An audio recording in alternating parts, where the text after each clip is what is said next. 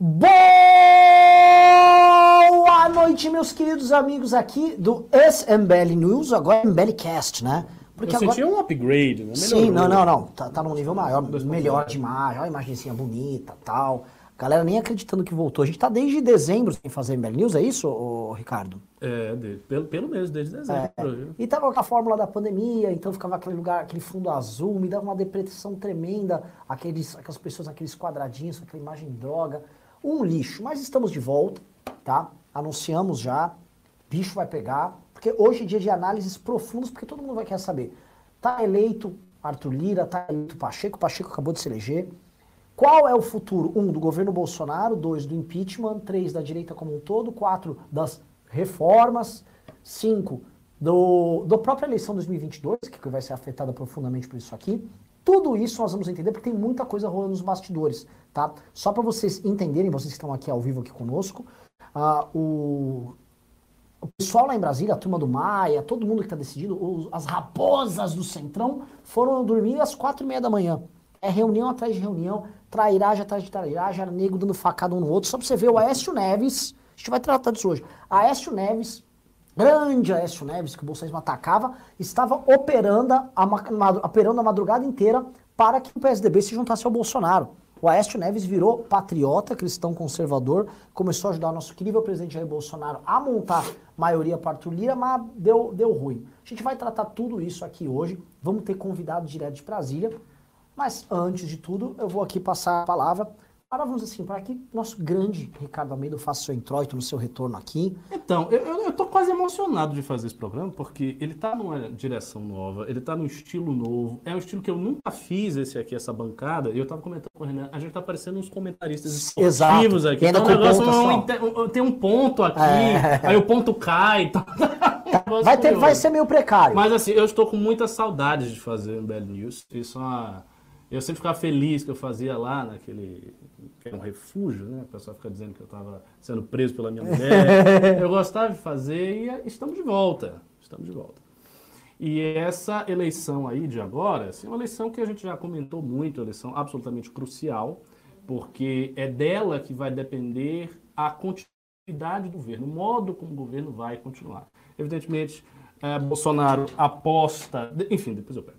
Bolsonaro aposta no seu candidato, com Arthur Lira, esse candidato é um corrupto notório, a gente pode dizer isso, é um cara que tem mais de oito processos em várias instâncias, processos por enriquecimento ilícito, por agressão à sua ex-mulher. Então, assim, não há muito o que dizer a respeito da ficha desse cara. É claro que ele é um corrupto e, evidentemente, o interesse do governo Bolsonaro é simplesmente se defender. Né? Ele quer se defender, evitar que o impeachment, que é uma pauta que vinha esfriando nos últimos meses e que agora teve um certo renascimento, que essa pauta seja enterrada, que não se fale mais disso, e prosseguir. Essa ideia de reforma e que ah, ele vai, ele está ah, na candidatura por causa das reformas, é tudo balela, tudo conversa fiada.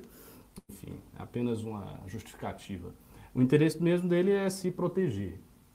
O Ricardo levantou um ponto importante, que é essa questão da proteção, e eu vou eh, querer abrir mais coisas. Porque vocês sabem que a MBL News é um programa onde nós vamos ficar simplesmente nos lendo e fazendo algumas focas sobre as notícias. Não, aqui é o creme de la creme uh, do debate público. Então eu vou fazer uma pergunta agora um, um pouco mais ampla para você, Ricardo. Tá? É, eu acho, eu vejo que a provável eleição do Lira, eu acho que o Lira vai ter próximo aí dos seus 300 votos, vai ser um atropelo. E a provável eleição do Lira, ela representa, a meu ver, o fim, vamos dizer, o sepultamento daquilo que começou em 2013. Tá? 2013 houve um processo, primeiro, vamos dizer, ainda confuso por causa dos 30, dos 3 centavos, lá, 30 centavos e tal. Começou aquela confusão e depois as pessoas começaram a direcionar aquilo contra Brasília, a corrupção em Brasília, ninguém queria aceitar aquilo. Daquilo derivou as manifestações depois de 2014, 15, 16, a queda do PT, a eleição do Bolsonaro, e aquilo tudo tinha uma agenda que estava junto, né? Tinha uma, uma, causa que estava tudo muito bem amarrado. Uhum. E o Bolsonaro, tão logo foi eleito, ele foi sistematicamente desmontando essa causa, as coisas elas foram pe perdendo pedaços. Ah, o discurso liberal econômico virou piada, tanto que agora ele está falando, ah, não tem reforma nenhuma. Ou a Lava Jato, que estava dentro do governo através do Sérgio Moro, foi morrendo. O próprio discurso do Bolsonaro de enfrentamento com o Centrão, de establishment, toda aquela coisa moleque, aquilo foi, puxa, aquilo, enfim, virou piada. E agora, ó, o que acontece com o Lira, que eu acho que é, é muito simbólico, é o fato de o governo oficialmente adotar um apoio para um, um cara notoriamente corrupto, para um cara que é deputado federal por liminar. É uma situação única, porque um cara que é deputado federal por liminar, ele não pode, sendo presidente da Câmara, assumir a linha sucessória do próprio presidente da República. Ele está numa posição precária enquanto uh, deputado federal, porque ele normalmente ele está lá por liminar. Ele é um meio deputado federal. E como meio deputado federal, ele recebeu o apoio do governo federal para virar presidente da mais importante das duas casas, que a Câmara é mais importante do que o Senado. E lá, na posição que ele está, todo mundo sabe, ele vai fazer os acordos mais baixos possíveis, vai continuar comprando os parlamentares até para manter a base de sustentação dele. Prometeu acabar com o imposto, é, voltar com o imposto sindical, acabar com a lei da ficha limpa. Prometeu voltar uh, com os bons tempos de impunidade, tanto que ele quer acabar com outros dispositivos que ajudaram o combate à corrupção ao longo dos últimos anos. E o Bolsonaro, o governo Bolsonaro, que foi eleito para isso, patrocinar, apoiar publicamente e ter, simbolicamente, que eu cito aqui, porque é um movimento que deixou de existir, mas o apoio de um movimento como nas ruas, da Carla Zambelli, Sim. que colocou gente para ir receber deputado no aeroporto cantando Lira, eu te amo. Cara, isso é o fim, é o fim de uma era, não é? Eu é, posso falar que agora acabou, vamos dizer assim, a nova direita, acho que ela, ela morreu aqui é, praça assim, pública? Eu diria que já tinha acabado antes, mas talvez pela importância da eleição na Câmara seja de fato uma data simbólica. Quando assim começou essa trajetória de protestos, a agenda que você mencionou era composta dos seguintes pontos. Você tinha, em primeiro lugar, uma noção de que o país é atrasado economicamente por conta de uma série de bloqueios e barreiras que o Estado impõe à população. Então, a tarefa de um presidente eleito por esse movimento seria demover essas barreiras, né? ultrapassar essas barreiras. Então, isso aí ficou consolidado como uma das linhas do governo Bolsonaro, que era o liberalismo econômico. E nesse âmbito do liberalismo econômico, o que, que se esperava? Se esperava que houvesse as privatizações, que houvesse as medidas de desburocratização, das quais houve apenas uma MP, e que não foi assim por, por conta do Bolsonaro, foi muito mais por Sim. conta nossa de liberais Sim. do Novo, etc., que estiveram lá fazendo esse trabalho. Então, esperava-se que houvesse as privatizações, que houvesse a, a redução da burocracia e que houvesse o desmonte gradual de uma estrutura patrimonialista do Estado que vem conosco desde os tempos em que o Brasil é colônia. Então, esse era o primeiro ponto.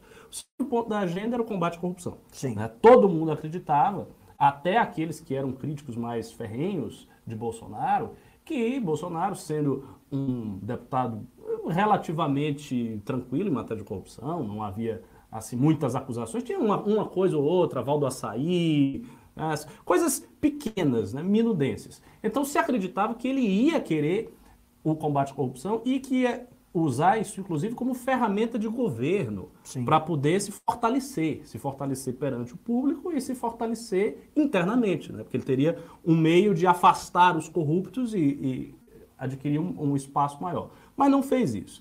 O terceiro ponto era a volta da moralidade, ou seja, Sim. uma ideia de que não, vamos remoralizar esse país, as coisas vão ficar do jeito como era antigamente. Então havia esse sonho de remodelar isso aí, coisa que a gente não viu, porque isso eu falei vários nisso. A, a dita pauta de costumes, a pauta moral, nunca saiu do papel e do discurso. Sempre foi matéria de discurso, de conversa, mas não foi implementado nada, absolutamente nada. Se você olhar toda a pauta provida, a pauta de armamento, essas pautas que estão na linha conservadora, nada disso foi implementado. Então isso também não saiu do papel. E a última coisa era uma reforma da alma brasileira, digamos assim. Nada disso aconteceu. Absolutamente nada disso aconteceu. E o que nós vimos foi um governo enfraquecido, que perdeu a sua força logo nos primeiros meses. Isso foi uma coisa impressionante, porque o governo Bolsonaro veio com o Paulo Guedes como esperança, com o Sérgio Moro, lá com o ministro da Justiça, veio com apoio popular, uma eleição atípica que quase não se gastou dinheiro, eles fizeram uma eleição muito barata. Então veio com aquela força e essa força se diluiu muito rapidamente já nos primeiros meses. Paulo Guedes, nós vimos que é um estelionatário, a gente pode dizer isso. É um Gostei cara do que... termo. Eu ia falar brincadeira, mas que você mandou melhor. Não, é, assim, sim, é um cara sim, que fez sim. inúmeras promessas e não cumpriu nenhuma delas. Absolutamente nenhuma. Ele vive de enganar trader, ele... né? É o encantador não, de eu trader. Eu não sei como ele consegue enganar, porque assim, é uma piada já. Ele faz essas promessas desde sempre. Opa! Arthur, olha, estamos. A equipe acabou de avisar que o Ian Garcês está nos retornando agora direto da onde, Ian? Direto dos bastidores da política brasileira, seu informante ocasional, Ian Garcês. Tudo bom, Ian? O Ricardo tudo tá bom, tá tudo bom. Vocês já comentaram da dinâmica vitória de Rodrigo Pacheco nesse momento, com 57 votos, o novo presidente do Senado acaba de ser eleito? Olha, a gente vai comentar, a gente só, só passou por cima, a gente pincelou. Só queria avisar que essa reestreia aqui do nosso programa já bateu pessoas aqui na live. Opa! Estamos com 1051 só no Eu tô doido pra ver o chat. Eu vou fazer. É, vamos olhar aqui, ó. Aqui tem o é. private chat. Aqui. Não dá pra ver, não? É... Ah, não. Esse aqui é o chat privado. Pô, ô Júnior aí. Cadê, uai? Cadê o chat do. Cadê comments? Né, não tá tendo chat aqui. É ruim de. Então, olha, ver o que o povo fala. A voz Sim. do povo é a voz de Deus. Queremos não, ver... não é, não, mas eu, eu gosto do ditado. Queremos Enfim, mas continuando, só para não perder o raciocínio. Então, é, é, ele tinha o Paulo Guedes, ele tinha o Moro, ele tinha um apoio popular. Moro saiu do governo, saiu daquela maneira, enfim, lamentável que saiu, né? Saiu acusando e dizendo que havia um esquema para proteger do Bolsonaro, enfim. Paulo Guedes se revelou um estelionatário, não cumpriu absolutamente nenhuma das promessas que ele fez.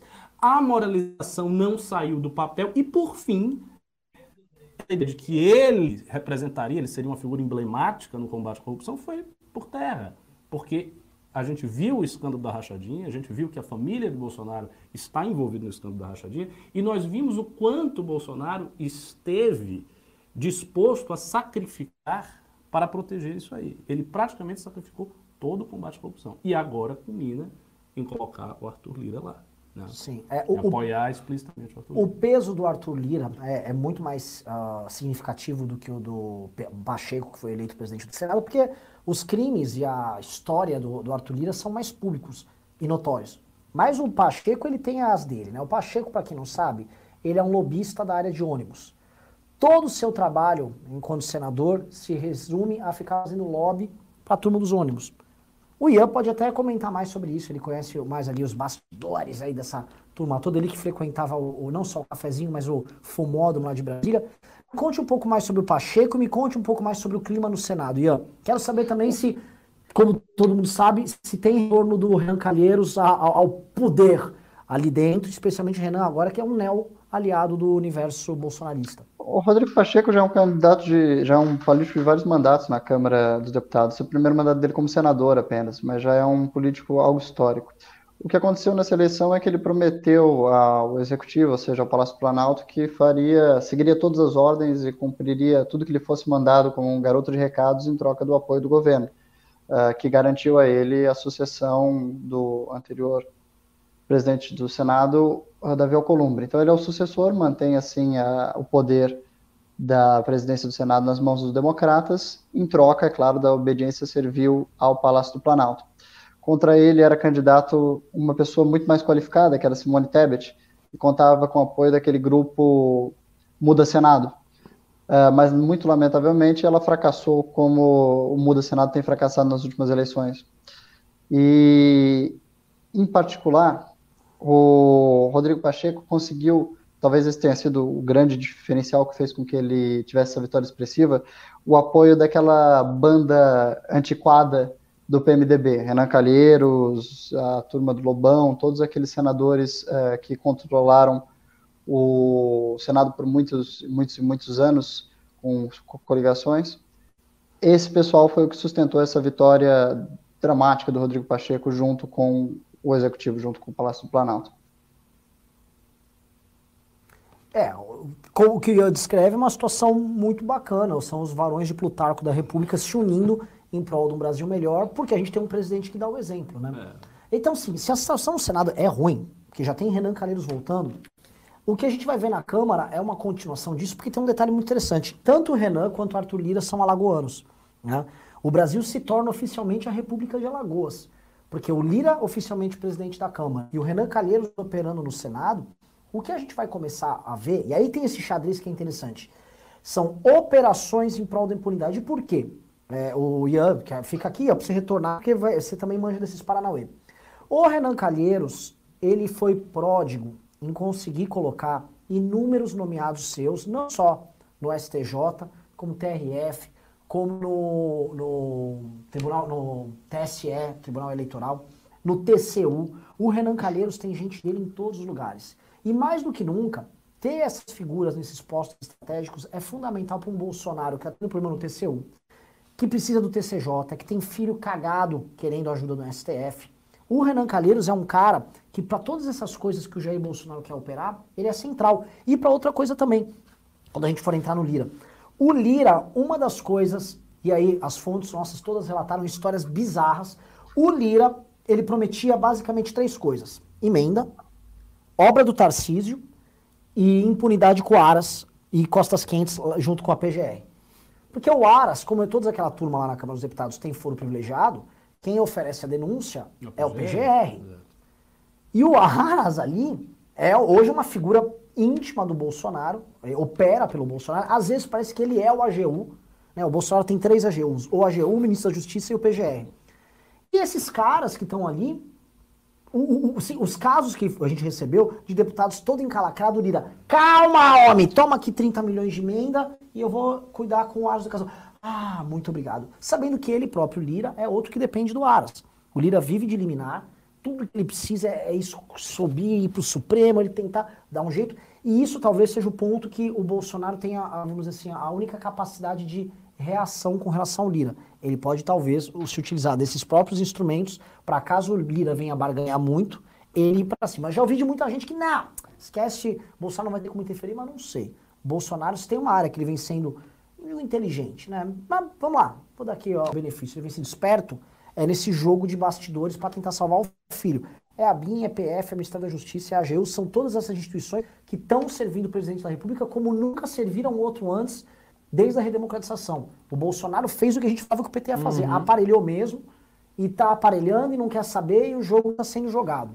É, e aí você tem um, um problema que é o seguinte: de um lado, você tem uma um, um, estímulo muito grande, porque o cara vai receber emenda, já foi lançado 500 milhões de emenda, uma grana preta de emenda, então do lado o cara vai receber emenda, ele vai receber uma imunidade a partir de um convênio, digamos assim, um conchavo que ele faz com o presidente da Câmara, e vai receber o beneplácito do governo federal. Do outro lado, ele não tem nada. Então, o estímulo para um deputado votar no candidato do governo nessas circunstâncias é muito grande. Por isso que, tradicionalmente, é difícil você ter um presidente da Câmara que não esteja com o governo. Não é uma coisa tão simples. A ideia de uma oposição entre Câmara e governo é uma coisa relativamente rara. De vez em quando você tem. Por exemplo, a gente teve, aí, talvez o maior exemplo dos últimos tempos foi o Eduardo Cunha com a Dilma. Sim. Então, na época que a Dilma estava situação que esteve, popularidade caindo, é, fazendo tudo errado, a gente tinha uma figura que estava ganhando, porque barganhou durante boa parte do tempo do impeachment. O Eduardo Cunha soube barganhar com o próprio impeachment da Dilma, mas que já tinha tornado a Câmara mais independente. Né? A gente viu isso também com o Rodrigo Maia, que de início foi apoiado pelos bolsonaristas, é muito importante que se diga isso, porque às vezes as pessoas esquecem, né? Porque depois os bolsonaristas começaram a atacar o Maia de tudo que é, de tudo que é jeito, então fica parecendo que eles nunca apoiaram. Não, eles apoiaram o Maia, houve essa conversa de que estavam fazendo xadrez 4D, que era uma necessidade pragmática, que era necessário apoiar o cara, apoiaram o Maia, tiraram esse apoio, houve uma independência relativa entre a Câmara e a presidência, uma tensão, e agora nós estamos voltando, voltando porque assim, a eleição é decidida, né? Então vamos aguardar a decisão. Mas estamos quase voltando para o modelo tradicional, para aquele mesmo modelo em que você tem uma junção das duas coisas. E, e, isso é muito ruim, porque além de ter o problema de Bolsonaro e tudo mais, eu acho que é um problema para a tripartição de poderes. Porque a tripartição de poderes deve, em tese, na teoria, manter os três poderes com independência. Então não é para o Renan Calheiros ter um bocado de gente espalhado no judiciário. Não é para o presidente que nomeia o cara do STF, o ministro do STF, ter os seus apaniguados ali. Não é para o presidente da República ter um presidente da Câmara que está com conchavo com ele. Não é para acontecer isso. Em tese, era para os três poderes correrem paralelamente com independência, com harmonia no que se refere às questões de Estado, e não às questões de governo, de interesses de grupos particulares e tal. Mas é o que acontece, é o que a gente está vendo. E assim é um cenário é, muito ruim para tudo que a gente fez, mas também não é um cenário bom para Bolsonaro. Acho importante a gente é, delimitar isso aí, porque Bolsonaro tem que barganhar muita coisa. Bolsonaro vai ter que ceder muita coisa. Ele entra como um elemento fraco da relação. Então, ele entrando como um elemento fraco, ele não sabe o que vai acontecer daqui a um ano com Arthur Lira, que é um notório corrupto, fazendo essas promessas para vários corruptos do Centrão. O que, que, vai acontecer? Será que não vai rolar um outro escândalo de corrupção de magnas proporções, como aconteceu com o PT? Hum, eu gostaria de lançar uma reflexão sobre essa, sobre esse futuro ano que o Ricardo está apresentando perspectiva. Bem, certamente o que significa a candidatura e o que significa a vitória já quase dada do Lira são essencialmente duas coisas muito importantes para este ano de 2021. Primeiro, de que existe um compromisso imediato de que os processos contra o presidente através do legislativo não tenham continuidade, ou seja, todos os pedidos de impeachment. É claro que isso vai ficar como uma arma, como um instrumento de negociação durante todo o período em que o Lira for uh, presidente do, da Câmara. E certamente o Lira é o tipo de parlamentar que fará uso desse instrumento para negociar sempre a sua posição. Segunda coisa uh, que significa, além dessa situação de provavelmente chantagem que vai ficar uh, caracterizando essa presidência da Câmara, é a pauta muito particularmente importante para o Nordeste, particularmente importante para a Lagoa, que é a elevação do teto de gastos para que uma nova rodada do auxílio emergencial possa ser concedida. Muito provavelmente o Lira uh, tentará encabeçar uma nova rodada do auxílio emergencial, tomando para si alguma parte da proeminência dessa pauta até para poder se lançar futuramente a voos maiores em Alagoas, talvez uma candidatura a governador ou algo uh, nesse sentido. E essa elevação do teto, ela não tem grandes impactos eleitorais diretos para o eleitor do Nordeste, para o eleitor lagoano, mas o eleitor do Sul e do Sudeste certamente vai se sentir uh, atacado pelos reflexos que isso deverá provocar na economia. Provavelmente uma subida do dólar, provavelmente uma falta de confiabilidade na economia, uma subida da inflação. Todas essas coisas provavelmente vão trazer uma divisão maior entre a política brasileira do Nordeste, do Sul e do Sudeste, como já foi anteriormente. Eu acho que é isso que vai caracterizar 2021. A equipe de produção está com a imagem da Câmara dos Deputados. Não sei se é agora o discurso do deputado federal Kim Kataguiri, que concorre com sua anticandidatura à presidência da Câmara dos Deputados. Alguém tem uma previsão de quando isso vai entrar no ar, só para a gente saber aqui? A produção não me retornou, mas eu estou com as imagens aqui no, no teleprompter. Nossa, a gente tem um, uma aparelhagem complexa aqui. Estou tentando me adaptar ainda, são muitas telas aqui no fundo, tem umas 30 pessoas trabalhando aqui na produção, mas uh, o, que, o Ian trouxe uma, um ponto que eu acho que é o ponto central. Toda vez que a gente vai falar nessa, nessa, nessa briga e vai falar nessa, nessa eleição do Lira, as coisas passam muito por não andar com impeachment e Ó, já a produção avisou que ele pode entrar. Kim Kataguiri vai entrar ao vivo em qualquer momento, então fiquem espertos que logo mais ele vai interromper aqui a gente. Mas assim, existe a questão do impeachment e existe a questão do retorno ao auxílio emergencial. A gente sabe muito bem que o, o a ideia fixa do Bolsonaro é o retorno ao auxílio emergencial e façam alguma coisa né, para estourar. Dá seu jeito aí, é. Paulo Guedes. Tipo, dá um tapa aí, mas eu quero auxílio, tá? A turma dos militares, a turma desenvolvimentista, a turma do Tarcísio, a turma do Rogério Magerinho, também quer aproveitar essa deixa com o próprio Lira para andar, para levar à frente uma agenda de obras e construções por três razões. Uma, porque eles realmente acreditam que isso movimenta a economia e é um estímulo bacana que eles possam dar. Dois, que eles passam a dar a condução econômica e não o Paulo Guedes, eles passam a ter proeminência. E três, que eles vão fazer isso nos estados onde eles têm aliados políticos, que são, por coincidência, os mesmos aliados políticos do Centrão, em especial no Nordeste, onde, onde é o Rogério Marinho. Né? O, o, problema dessa história toda é que o Paulo Guedes não acredita nisso. E não é, não é que ele acredita que ele tem grandes convicções, olhando assim, vai do ponto de vista liberal. Não, o que o Paulo Guedes tem aí nessa história é uma ciumeira de alguém roubar a proeminência uhum. dele, como, vamos dizer, o guru e Bolsonaro. Voltar com o auxílio redunda em flexibilizar o teto. Flexibilizar o teto vai acabar mexendo nessa credibilidade, e, e isso, infelizmente, tem trouxa que acredita na credibilidade do governo Bolsonaro com essa questão de contas públicas e tal, mas vai acabar mexendo com a credibilidade e a gente vai viver um momento onde a economia que produz no Brasil mais a economia que especula no Brasil, vão ficar em briga com o governo que jurou representar eles, mas que vai tentar fazer assistencialismo durante pelo menos um ano e meio para se reeleger, porque é o que restou ao Bolsonaro. Não vai ter nenhuma grande entrega do Bolsonaro para 2022. Eu vou perguntar para vocês dois, primeiro para o Ricardo Almeida e depois para o Ian Garcês. É, dentro dessa estratégia, qual é a chance de sucesso do Bolsonaro, sabendo que ele vai ter que equilibrar questão fiscal de um lado com auxílio emergencial do outro? Vamos lá. Eu acho que a avaliação da chance de sucesso do Bolsonaro passa por uma avaliação que, a meu ver, é muito complicada, que é saber claramente quais os efeitos de uma suspensão do teto e quais os efeitos da manutenção dessa gastança pública que a gente viu. Isso eu digo que é complicado porque a resposta eh, liberal simples e óbvia é dizer, olha, vai acontecer uma tragédia econômica, o Brasil vai falir, né? A gente vai ter todos os índices estourados e daí o Bolsonaro não vai conseguir suportar essa bucha e em 2021 a gente vai ver a crise, provavelmente ele será impeachment ou não será reeleito. Essa é uma resposta bem redonda, porque ela assim estabelece uma relação causal muito clara entre você fazer certas coisas na economia e você ter um reflexo na vida pessoal das pessoas. Eu não sei se é tão simples assim. Eu já falei várias vezes que eu, eu sou ignorante em economia, não conheço economia. Mas às vezes as fórmulas e os arrazoados simplesmente não se dão. Então você pode ter, ah, vai acontecer uma crise, mas essa crise pode ser empurrada. Vai que essa crise vai acontecer lá em 2022.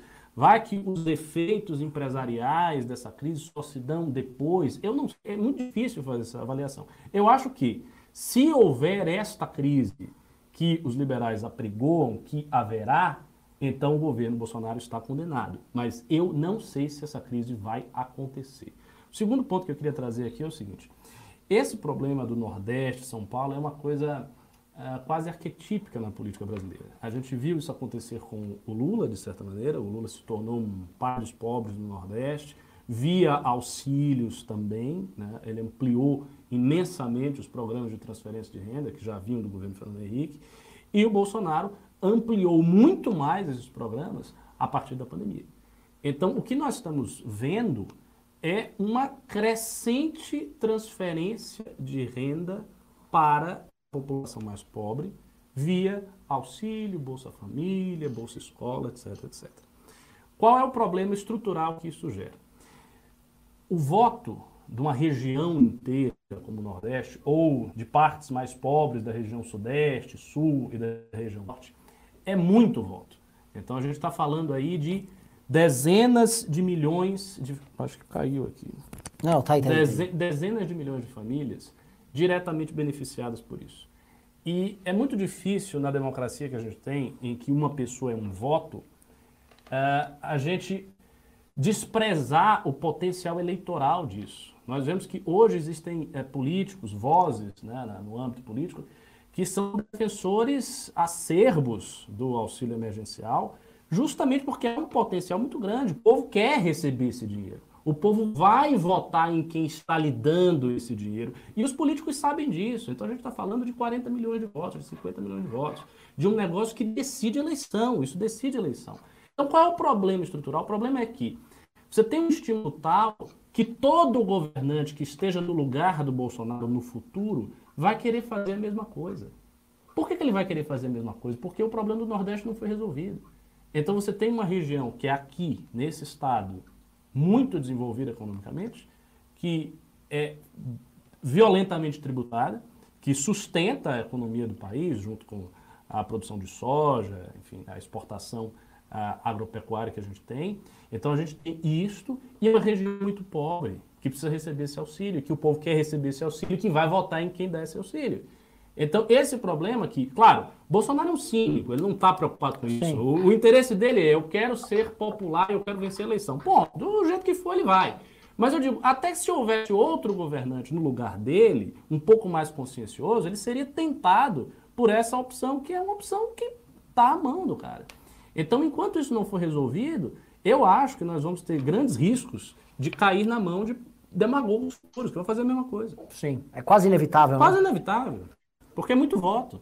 Ian Garcês, tua tem vez. Uma, mas tem uma restrição, existe um limite para isso. Veja, uh, esse auxílio eh, emergencial, ele incide diretamente sobre a, a, inflação dos alimentos básicos. Como a gente viu, ele, os últimas rodadas de auxílio fizeram culminar uma elevação muito grande do preço do arroz, do preço do feijão, do preço das coisas básicas.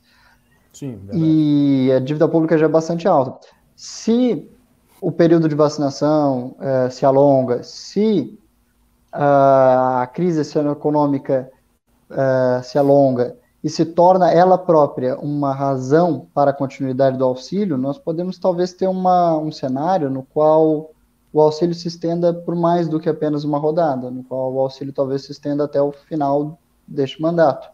Eu não descarto que um congresso voltado ao Nordeste, um congresso voltado a um presidente que perde cada vez mais suas bases na classe média e tente se encontrar numa, num novo eleitorado que antigamente pertencia ao PT, não tome decisões economicamente muito arriscadas e busque construir então, uma forma antiga de fazer política de uma forma nova, ou seja, talvez realmente criar uma base política estruturada em cima desse, desse auxílio.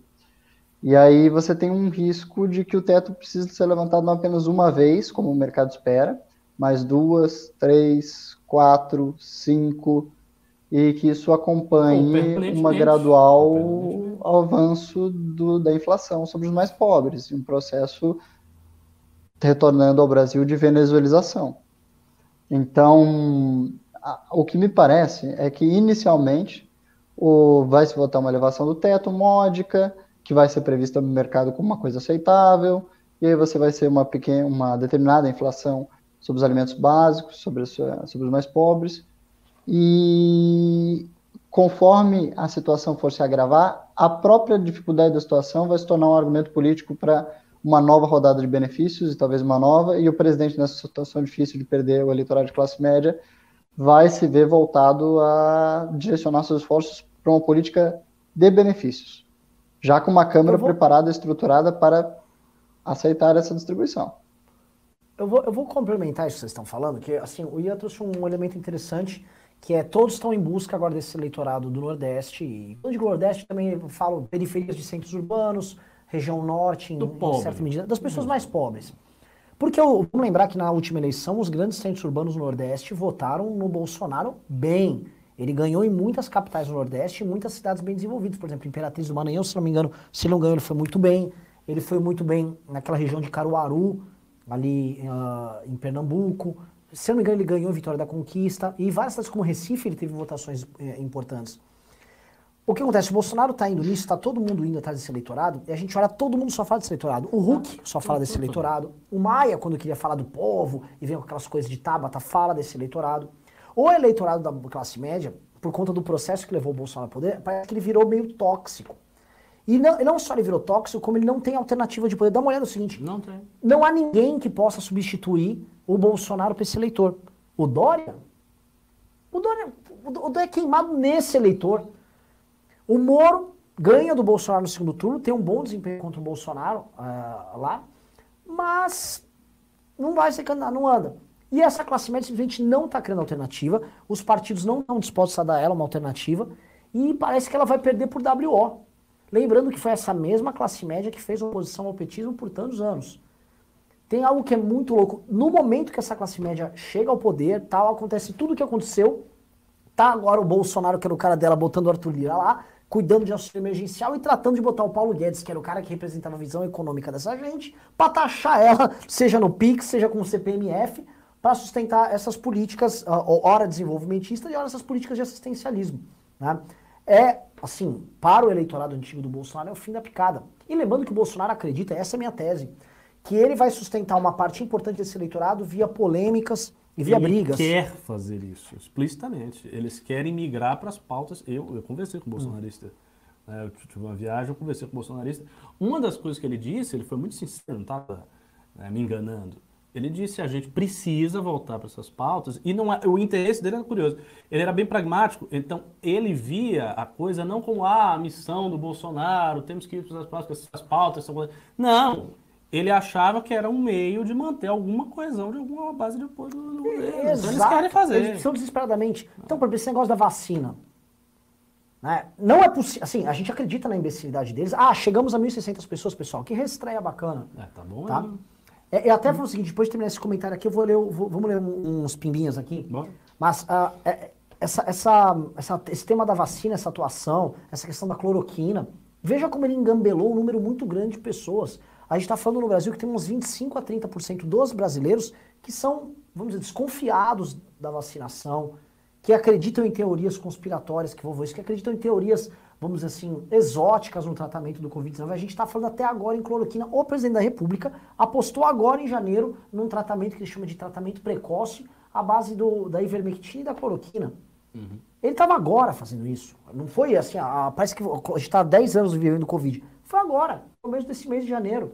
Ele estava lá Mas com essa é, política. é, em particular, o Bolsonaro e tanto filho dele, eles sempre buscaram soluções absurdas e simplórias para problemas complexos.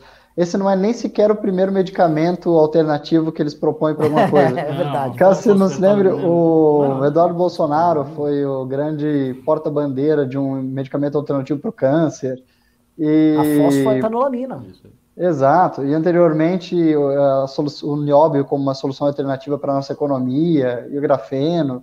Existe sempre um, um objeto mágico que será trazido por, por um dessas mentes brilhantes e que salvará a situação num estalar de dedos. Assim, é um pensamento É, imbecil que se repete amuletos, né? sistematicamente.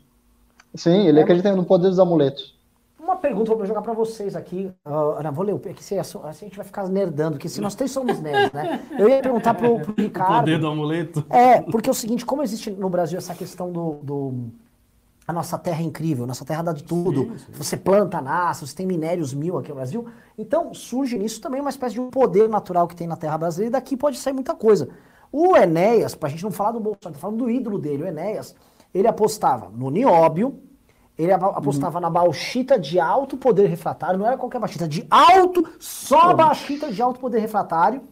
E também ele apostava muito num, num, meu Deus, na areia monazídica, não em qualquer areia monazídica, na areia monazídica de Guarapari, no Espírito Santo, que você poder fazer reatores nucleares. Você é um grande estudioso do Enéas. Você tirou esse negócio do fundo do Sim, sim. Então, assim, o Ené- o Enéas tinha mais minérios milagrosos do que o Bolsonaro. O Bolsonaro É mais nacionalista? É, então ele conhece faz mais, sentido, Ele é. conhece mais, ele vai mais É. fundo. O Bolsonaro acredita no nióbio e no grafeno, e só que ele fica confuso porque o grafeno não é um minério que você extrai, né? Então é um composto que você acaba fazendo no laboratório. Mas vamos ler os pimbas aqui, porque se nós ficarem, eu ia jogar dos amuletos. É possível. Ah, não vou, não vou falar. Vamos ler pimba, vamos ler pimba. Vai, vai estragar o programa. Deixa eu subir aqui. Vai, começa aqui. É o Marcos Grabinho, acho que é o primeiro. Esse. Marcos Grabinho, lê aí, Você Ricardo. quer que eu leia? Ricardo- Marcos Grabin. Avante Kim Kataguiri. Ah, vai te fuder, dou 5 dou cinco reais. There is no hope.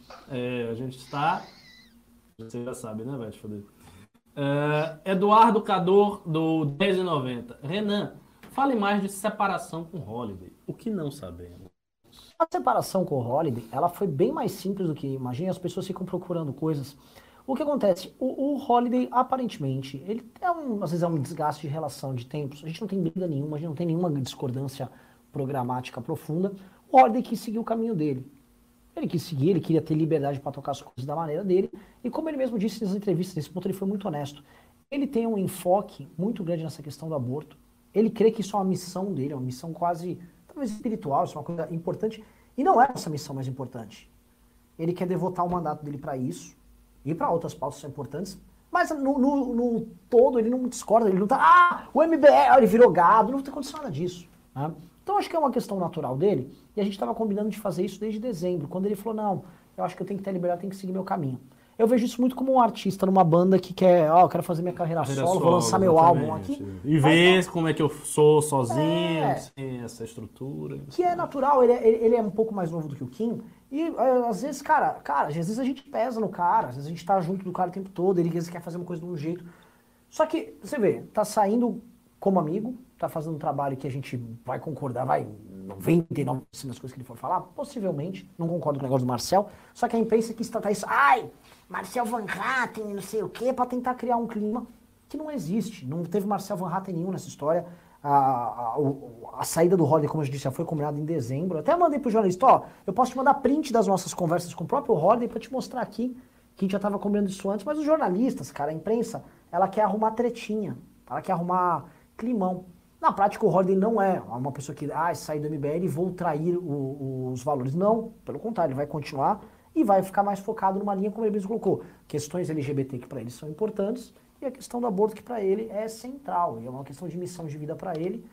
Para mim não é missão de vida, para o Kim não é, são missões diferentes, cada um tem, mas ele quer focar nisso e ele, porra, sorte para ele, é ou não é? é claro, lógico. E, e, ele sai bem, enfim, a gente sai com uma, com uma relação positiva, que é o que importa. Vamos ver, uh, eh, JT do 20 reais. Dessa vai marcar com ferro gado com isto. Bolsonaro casou com Lira. Para, para onde quer que Lira for, ele vai junto. Não vamos deixar passar tão fácil como ele fez com Maia. Quem é bolsomínio é liramínio e corruptomínio. Isso você tocou um ponto interessante. De fato, assim, o apoio, os bolsonaristas deram apoio ao Maia, mas não foi uma coisa ostensiva do jeito que está agora. Como essa eleição da Câmara está muito disputada, é uma eleição assim, muito pesada, e já quando o governo já está né, numa situação uh, precária, um tanto delicada, o apoio bolsonarista ao Lira vai ficar muito marcado, sem dúvida nenhuma, sem dúvida nenhuma. Se daqui a, adiante, eventualmente o Lira ganha e o Bolsonaro rompe com ele, todo mundo vai se lembrar que ele apoiou o cara. Quer dizer, todo mundo. Né? As, as pessoas que não são gados, não são imbecis. Uh, Mirelle Souza doou 50 reais, não falou nada. Obrigado, Mirelle. Canibal McDonald doou 5 reais. Aê, Renan, de boa? Agora que virou otaku, procura aí o anime mangá Vinland Saga. Mostra a época das invasões vikings e tem até alguns personagens históricos. Vinland Saga. Pô, muito bom, muito bom. Deixa eu fazer um pequeno comentário sobre essa brilhante obra de, de mangá japonês que eu dei Nossa, uma olhada. Aqui, ela, ela conta a história do primeiro, primeiro rei católico uh, dos noruegueses que conquistou a. Não, era o Knup. Não, Knup. Knup. Uh, e é uma história incrível, assim, parece uma, uma, uma adaptação de, de Hamlet, é, belíssimamente escrito, com fatos históricos interessantíssimos sobre a conquista da Inglaterra pelos vikings. Assim, realmente recomendável. Obrigado pela dica aí, nosso querido espectador. Faremos o Renan ver, sem dúvida alguma. Uh, vamos lá. Pedro Feldon, dos 5 reais. A candidatura do Kim foi estratégica. Derrubar ou balançar a candidatura do Lira é importante. Pois é, eu acho que o mais importante agora seria ter um segundo turno. Né? Não deixar que o cara vença, porque ele precisa, para vencer no primeiro turno, ter 257 votos, ou mais do que isso. Se ele não tiver, se tiver qualquer voto que saia né, da, da, mão do cara, já é uma vitória. Vamos ver. Uh, W, VW Kamal do 5 reais. Renan, faça um podcast semanal sobre política brasileira. Você é um grande analista. Ricardo, organize uma revista teórica do MBL. Olha, revista teórica mesmo eu não vou organizar. Mas a gente vai fazer uma coisa que se aproxima disso, que é a nossa boa e velha Academia MBL, que está com muitas novidades, está sendo toda reestruturada e que vai ser oferecido para vocês em breve. É, posso só fazer um parênteses disso? Claro. Preste bem atenção. Vai mudar tudo no MBL. Eu repito, vai mudar tudo no MBL. A, a academia do MBL, ela vai ser o tronco, ele vai ser o, cora o coração da operação do MBL. E sim, nosso objetivo é formar ao final desse ano, que a gente vai ter turmas anuais. A gente quer formar a partir de março até novembro, dezembro, a primeira turma de pelo menos mil, mil e quinhentos, dois mil alunos formados e treinados pelo MBL para ser coordenadores políticos, intelectuais e candidatos. Tá? Se você tem vontade de ser treinado para isso, e, ou pelo menos estudar conosco de verdade, vai sair a academia. Não tem nada a ver com um protótipo que a gente soltou, é um troço gigantesco. A gente vai treinar, a gente vai estudar a sua personalidade, vai ter muita coisa. É um troço realmente fora de série, a gente passou aqui as férias aqui, as férias. É, o que a gente está fazendo aqui, quando vocês não veem a gente, é que a gente está trabalhando mais ainda. Exato. O bicho vai pegar, tá? Se vocês quiserem fazer parte, já bota aqui um, um se você parte, tá? E dois, se você falar, não, não me interessa, tá? Vou continuar assim. Se quiser continuar assim, beleza. O lance é, nós vamos treinar para que a pessoa, ao final do ano, esteja apta para ser uma liderança política para concorrer a um cargo, fazer uma coisa. Por quê? Porque a gente percebeu nessa última eleição de 2020 que não tem, não tem, não tem quadro na direita nenhum. É. Os quadros, o único candidato prefeito capaz de defender as nossas ideias era o Arthur, no Brasil. Não teve outro. Candidatos a vereador você não consegue achar. Imagina uma eleição agora para deputado, que não tem onda Bolsonaro, o papel de representação da direita na Câmara dos Deputados vai desaparecer. Com esse partido novo passando vergonha, uic, uic, uic, passando pano, virou, virou o PSOL do Bolsonaro, né? Bolsonaro, ai, Bolsonaro, ai, hoje eu tô triste com você, hein, Bolsonaro? Acho que você não vai fazer. Cadê a reforma, hein? Ó, Pati, cadê a reforma, hein, Bolsonaro? E com aquele PS que acabou, aqueles caras. 90% daqueles deputados que foram eleitos com o Bolsonaro vão perder. Não mesmo. Então, assim, a gente vai precisar formar. Então, se você quiser ser formado, vai ser aqui.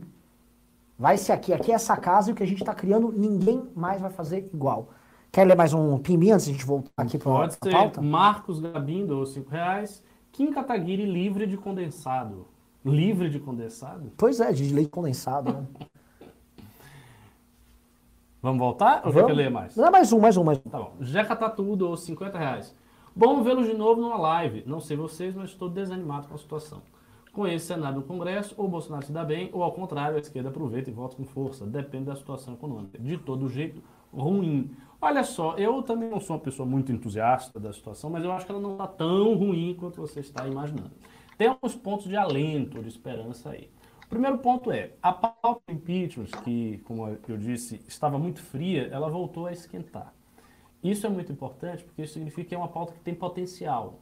Aí você vai dizer, ah, mas se o Lira ganhar, a pauta vai esfriar. Vai, mas o ponto é, a pauta tem potencial. Não é uma pauta que cresceu e morreu. Não, é uma pauta que cresceu, passou por um período, digamos assim, de hibernação, voltou agora com uma certa força e entrou no parênteses por conta dessa eleição da Câmara.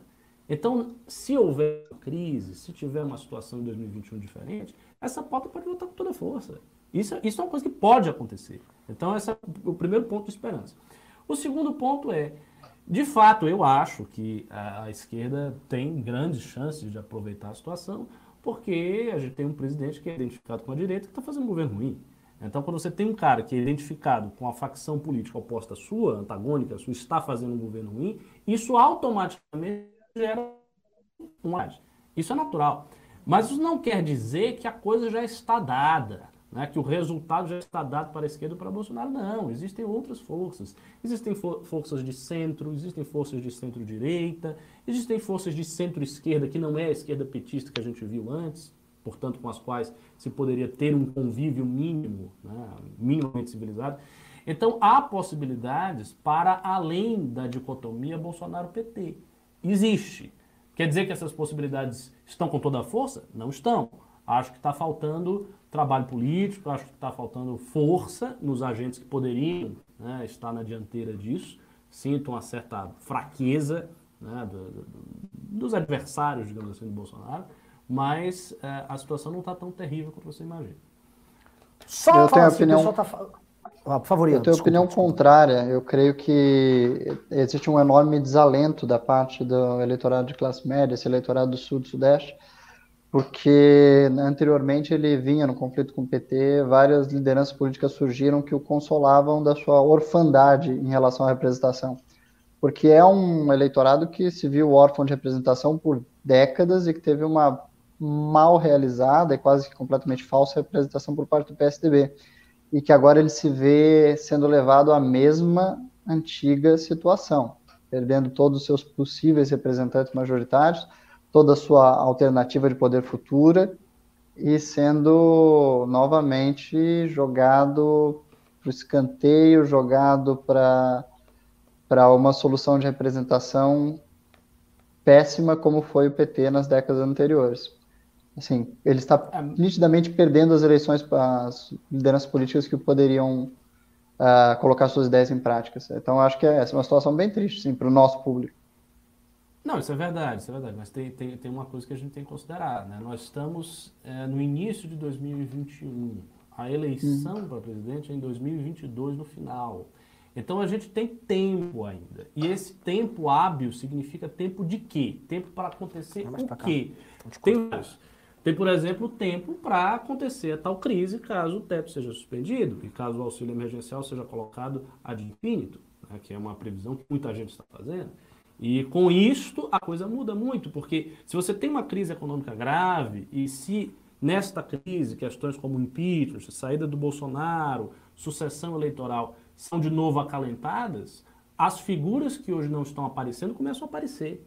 Então pode ser que opções para esse eleitorado apareçam no decurso desses dois anos, que a gente está falando de quase dois anos. Então isso pode acontecer. Nós estaríamos numa situação mais terrível se a gente tivesse de 2021 para 2022. Se a gente tivesse muito pouco tempo, eu acho que a situação aí seria muito ruim, mas a gente ainda tem quase dois anos. Eu acho que pode ser que apareça alguma novidade. Eu espero, né? Também não estou cravando nada. Vamos ver o que vai ocorrer. Olha, o público está elogiando muito a participação do Ian aqui no ML News. Eu fico muito feliz, porque nós aqui somos entusiastas do Ian. O Ian é um xodó nosso desde a marcha. Então, quando as pessoas gostam do Ian, a gente, eu pelo menos me sinto que nem aquele pai que tem um filho gordinho e aí todo mundo fala, ele joga bem futebol, ah, meu filho é bom mesmo. Fico orgulhoso, eu fico feliz que as pessoas gostam do, do, do Ian. Confesso aqui. Pessoal, volto a, a, a colocar aqui para vocês. Ó, oh, podem pimbar. Teve uns pimbas aí de 50 reais, legal. Mas é o seguinte, de pimba muito. O programa será aqui de segunda, quarta e sexta. Serão três vezes por semana para ficar mais bem feito. Você vê que tá com uma câmera boa, não tá naquele negócio, não sei o quê. Vai ter convidado. No MBL Cast, mudou a linha. Vão ter convidados, tá? É, hoje foi o Ian, quarta-feira vai ser não sei quem, nem tô sabendo. Quem é quarta-feira, para falar? Aqui. Quem é que vai ser? Martim Vasques da Martim Cunha. Vasques da Cunha. É Martim. Vasques, quarta-feira. Vixe, Maria. Então, né, o, o, o, esse programa toda semana, to, to, todos os dias que ele tiver MBL Cast, que são três vezes por semana, haverá a participação de um convidado especial, tá? Qualidade melhor. E para isso, por favor, pimba, manda pergunta, manda um super chat. Quer que eu, eu, eu, eu, dê uma adoçada em vocês aí? Vamos dar um, vamos dar um presente aí pra galera? Pode ser, pode ser. presente eu vou dar? Vamos lá.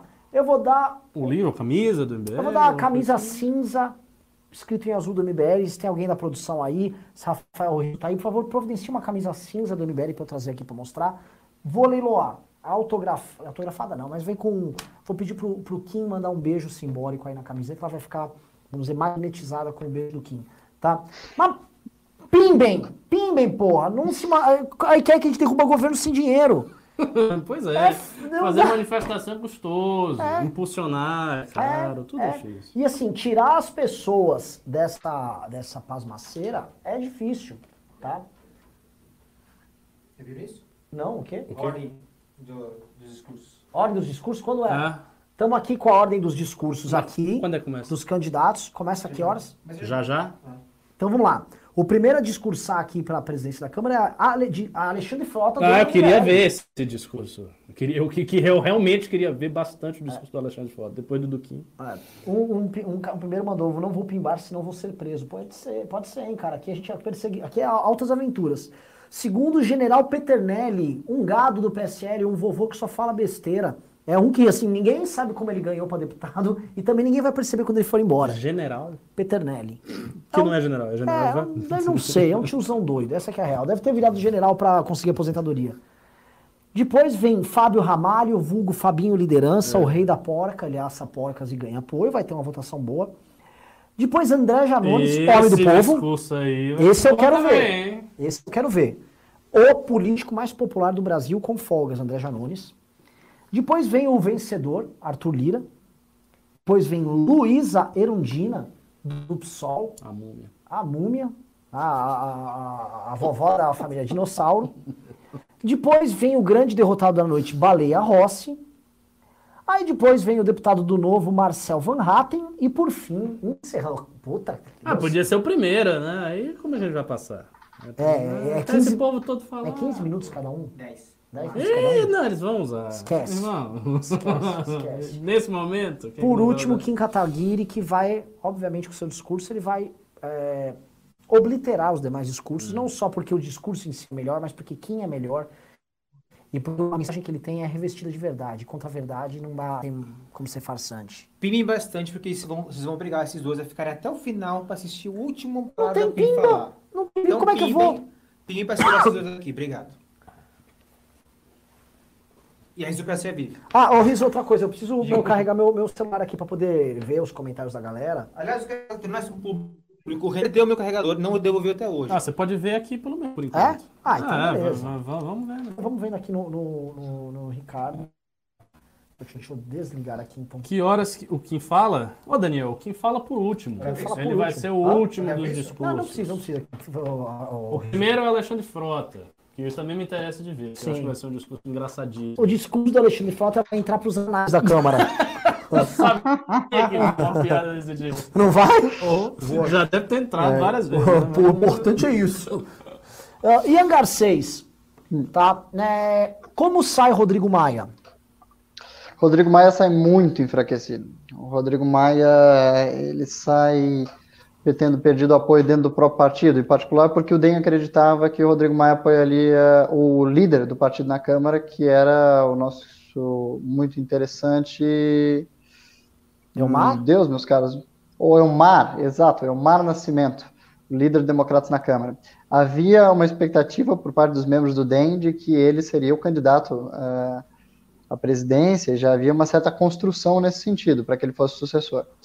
Porém, o Maia passou quase o ano inteiro, ao invés de trabalhar pela candidatura desse sucessor, trabalhando pela própria, porque se imaginava que o STF iria garantir a ele a possibilidade de ser candidato pela terceira vez.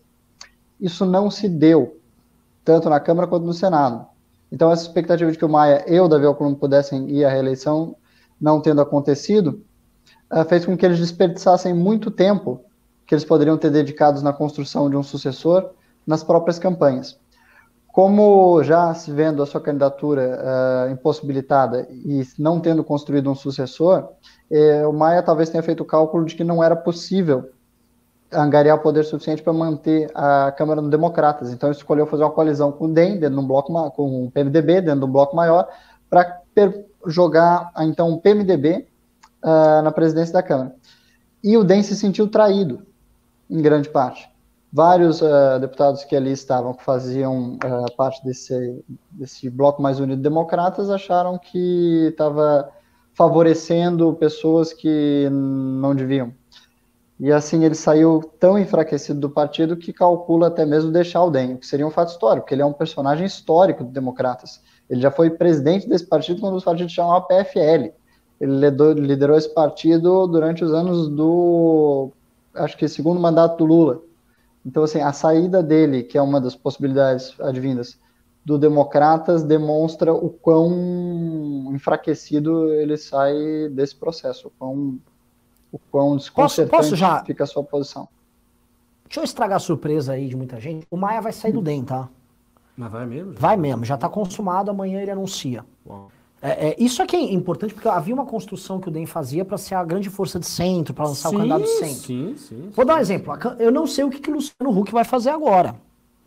Porque como é que fica essa situação? É. Só que o Maia não vai embora sozinho. Se o Maia vai, as pessoas do grupo dele, dentro do próprio DEM, tendem a ir junto com ele. Você sabe quem é o grupo dele, assim, figuras fortes? Vou né? dar um exemplo. O vice-governador de São Paulo, Rodrigo Garcia. Muito provavelmente o Eduardo Paes, que foi pro DEM, junto com o pai dele, que foi candidato a vereador, e foi muito bem votado para vereador agora nessa eleição, o César Maia. Então, provavelmente, essa turma, se o Maia sair, eles não ficam no DEM. Sim, sim. Entendeu? Claro. Fica a turma do Caiado, Onix Lorenzoni, ah, ah, lá no Paraná, o Lupion, que é uma turma gado, tipo assim, mito, uhul, tal. E fica a turma do, da cooptação, É. que é, por exemplo, Neto. a Semineto, o Elmar, tal. Os Então, baianos. esses caras vão... vão se- sim, o Maudem é fortíssimo na Bahia. né? E essa turma tá... que O Neto... Sabe o quê? Pro Neto não faz o menor sentido gastar energia eleitoral em 2022, porque ele não é o candidato. Nenhum. Pra ele, ele de- governador. deixa no embalo, deixa tocar. governador. Só que assim, o DEM vira um partido nanico. Não nanico, vira um partido pequeno. Ele vira um partido, se sair metade do partido, é um partido de 16 deputados. É, mas você acha que é metade? Ah, eu acho que sai, se não sair pelo menos uns 10. Ah, bastante Por gente, exemplo, vai sair boa parte do DEM de São Paulo. Bastante gente. né? Se o DEM, por exemplo, vira um partido ah, profundamente governista, como é que fica o Kim? Tá certo, o Kim não tem Sim, vínculo claro, com ninguém, claro, com o Maia ali. O Kim tá com o nosso projeto político, mas como é que fica o Kim ali? Kim vai ter espaço em comissão num cenário desse? É. Entendeu? Partido vai, vai, vai atuar com ele? O partido Mas tá. não- eu não sei eu não creio que o, o DEM vai virar um partido profundamente governista. Talvez ele seja um partido que fique no meio do caminho entre ser muito governista e ser oposição. Sim, mas ele fica um partido pequeno. É, ele fica numa Ele fica, situação... primeira coisa, ele ficar pequeno. A segunda coisa é que, para onde o Maia for ir, para onde ele levar, basicamente, assim, possivelmente, o prefeito do Rio de Janeiro, o vice-governador de São Paulo e um punhado de deputados, o Rodrigo Maia, ele vai ser visto como um super-herói e ele vai lá para assumir Ah. o partido. Aí pode ter vários partidos que podem fazer isso com ele. Tem partidos aí, inúmeros, em busca de um sentido. E querendo ou não, o Maia arregimentou uma credibilidade com formadores de É opinião. verdade, porque ele meio que se tornou oposição Exato. Bolsonaro. Conseguiu fazer isso. É, então, o, o, se o Maia vai para um partido, a gente pode pegar inúmeros exemplos aí. Vamos pegar um. PSD não, porque o Kassab já está bem montado aí. Ó, o PR a- aderiu. Mais um Podemos da vida, que é um partido que tem lá seus 9, 10 deputados e que quer crescer. Com certeza receberia ele de braços Será abertos. que ele próprio não imagina uma candidatura presidencial dele? Eu acho um erro, Eu não né? acho que teria chance nenhuma, mas às vezes... Não, porque ele tem ciência PSL. da, da incapacidade de carisma dele, né? Ele é um, por mais que ele tenha sido sempre um parlamentar muito influente, que ele tenha Claro, eh, liderado blocos grandes de parlamentares durante momentos muito importantes da história recente, ele nunca teve muitos votos. Ele se elegeu ainda quase em todas as primeiras eleições pelo apoio que o pai dele dava, que é o prefeito, foi prefeito do Rio de Janeiro, e na última eleição ele se elegeu com 50 mil votos, que não é nem um pouco uma, uma votação expressiva. Então, um personagem como esse sair à presidência, no nosso sistema brasileiro, é muito improvável que essa ideia sequer flua. Ó, só comentar aqui a Maria Fernanda, a nossa grande Maria Fernanda, Nanda Bacelli, Nanda Schmidt, são vários nomes ali. Ela tá avisando aqui que babado, geral vaiando frota. Parece que não deu certo pro frota ali a sua. Daqui a pouco o Frota vai começar a xingar o pessoal, vai dizer que vai comer todo mundo. É. Que ele é grosseiro mesmo. É, ele vai ligar a bombinha dele lá. É, o Frota. Tudo se espera daquela, daquela figura. Pois é. Ah, continuando aí nessa questão, né, é, outra coisa, o Ma- o Maia não vai, já nem dá tempo mais dele acatar os pedidos de impeachment de última hora tal. Ele vai Além de que muito muito provavelmente pequeno, né? seria judicializada uma medida como essa no dia de hoje. Teve uma briga de bastidores na Câmara há algumas horas atrás, que talvez não tenha sido ah, muito bem percebida, que foi uma disputa pelos cargos da mesa diretora. O Maia tentou formar os blocos partidários antes da eleição, porque os blocos partidários delim- delimitam a composição ah, da mesa diretora e das comissões.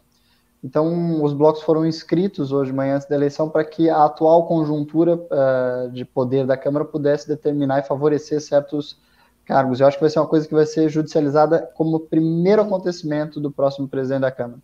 Eh, essa, ou seja, o Maia está saindo de modo muito atribulado, ele está saindo de modo eh, em guerra, praticamente. Essa é uma das eleições da Câmara mais, eh, digamos assim, competitivas e, e briguentas que eu vejo assim desde o Eduardo Cunha. A gente não tem nada parecido. Então, assim, certamente é uma que vai ter diversas repercussões e que diversos efeitos que nós ainda vamos ver no futuro. É uma eleição bastante determinante para os próximos acontecimentos. Se o Maia realmente sair uh, do Democratas, nós vamos ver uma reconfiguração de alianças políticas nesses partidos que querem projetar um presidente em 2022. Nós vamos ver talvez o plano do Luciano Huck pela cidadania se desmontar e, pra, e se tornar outra coisa nós vamos ver um bocado de atores políticos uh, reorganizando suas peças com base no resultado dessa eleição. Numa gravidade que a gente Já- não vê desde o Cunha. Já pararam pra pensar? Ó, eu vou, gente, o pessoal aqui tá pedindo pra gente botar o Frota. Produção, eu coloca queria ver. Eu quero ver tô Frota. curioso. Frota é um grande showman. Agora eu só queria falar um negócio em termos de showman. É. Já para eu pensar se o Maia, por exemplo, vai pro PSL, que tem o maior tempo de TV, e aí o Luciano Huck vai com ele? É, é uma O possibilidade. cara não cai pra baixo, ele cai pra cima. Ele cai pra cima, né? Exato. Olho nisso, pessoal. Olho nisso que esse programa é profético. Não como profeta, mas é. Riso, por favor. Assim, né? Não, ele- ele deu uma. é, Ele cai. Pessoal, vai entrar, vai entrar. Vocês vão, vão- vocês vão ter o, o, o negócio é comer deputados e senadores. Vamos lá. Cadê riso? Seu homem. Decepção, viu? A gente querendo passar aqui. É, o pessoal tá reclamando que tá, que tá ruim. Tá descendo. É isso, sem essas Frota descendo dificuldades o pau, técnicas, é, não frota- seria o MBL News. Oxi. Eita. Ó, estamos tendo um problema técnico aqui, pessoal. Fale aí, Ian, de novo. Ian? Fale alguma coisa. Ah, não é um defeito, é um feature.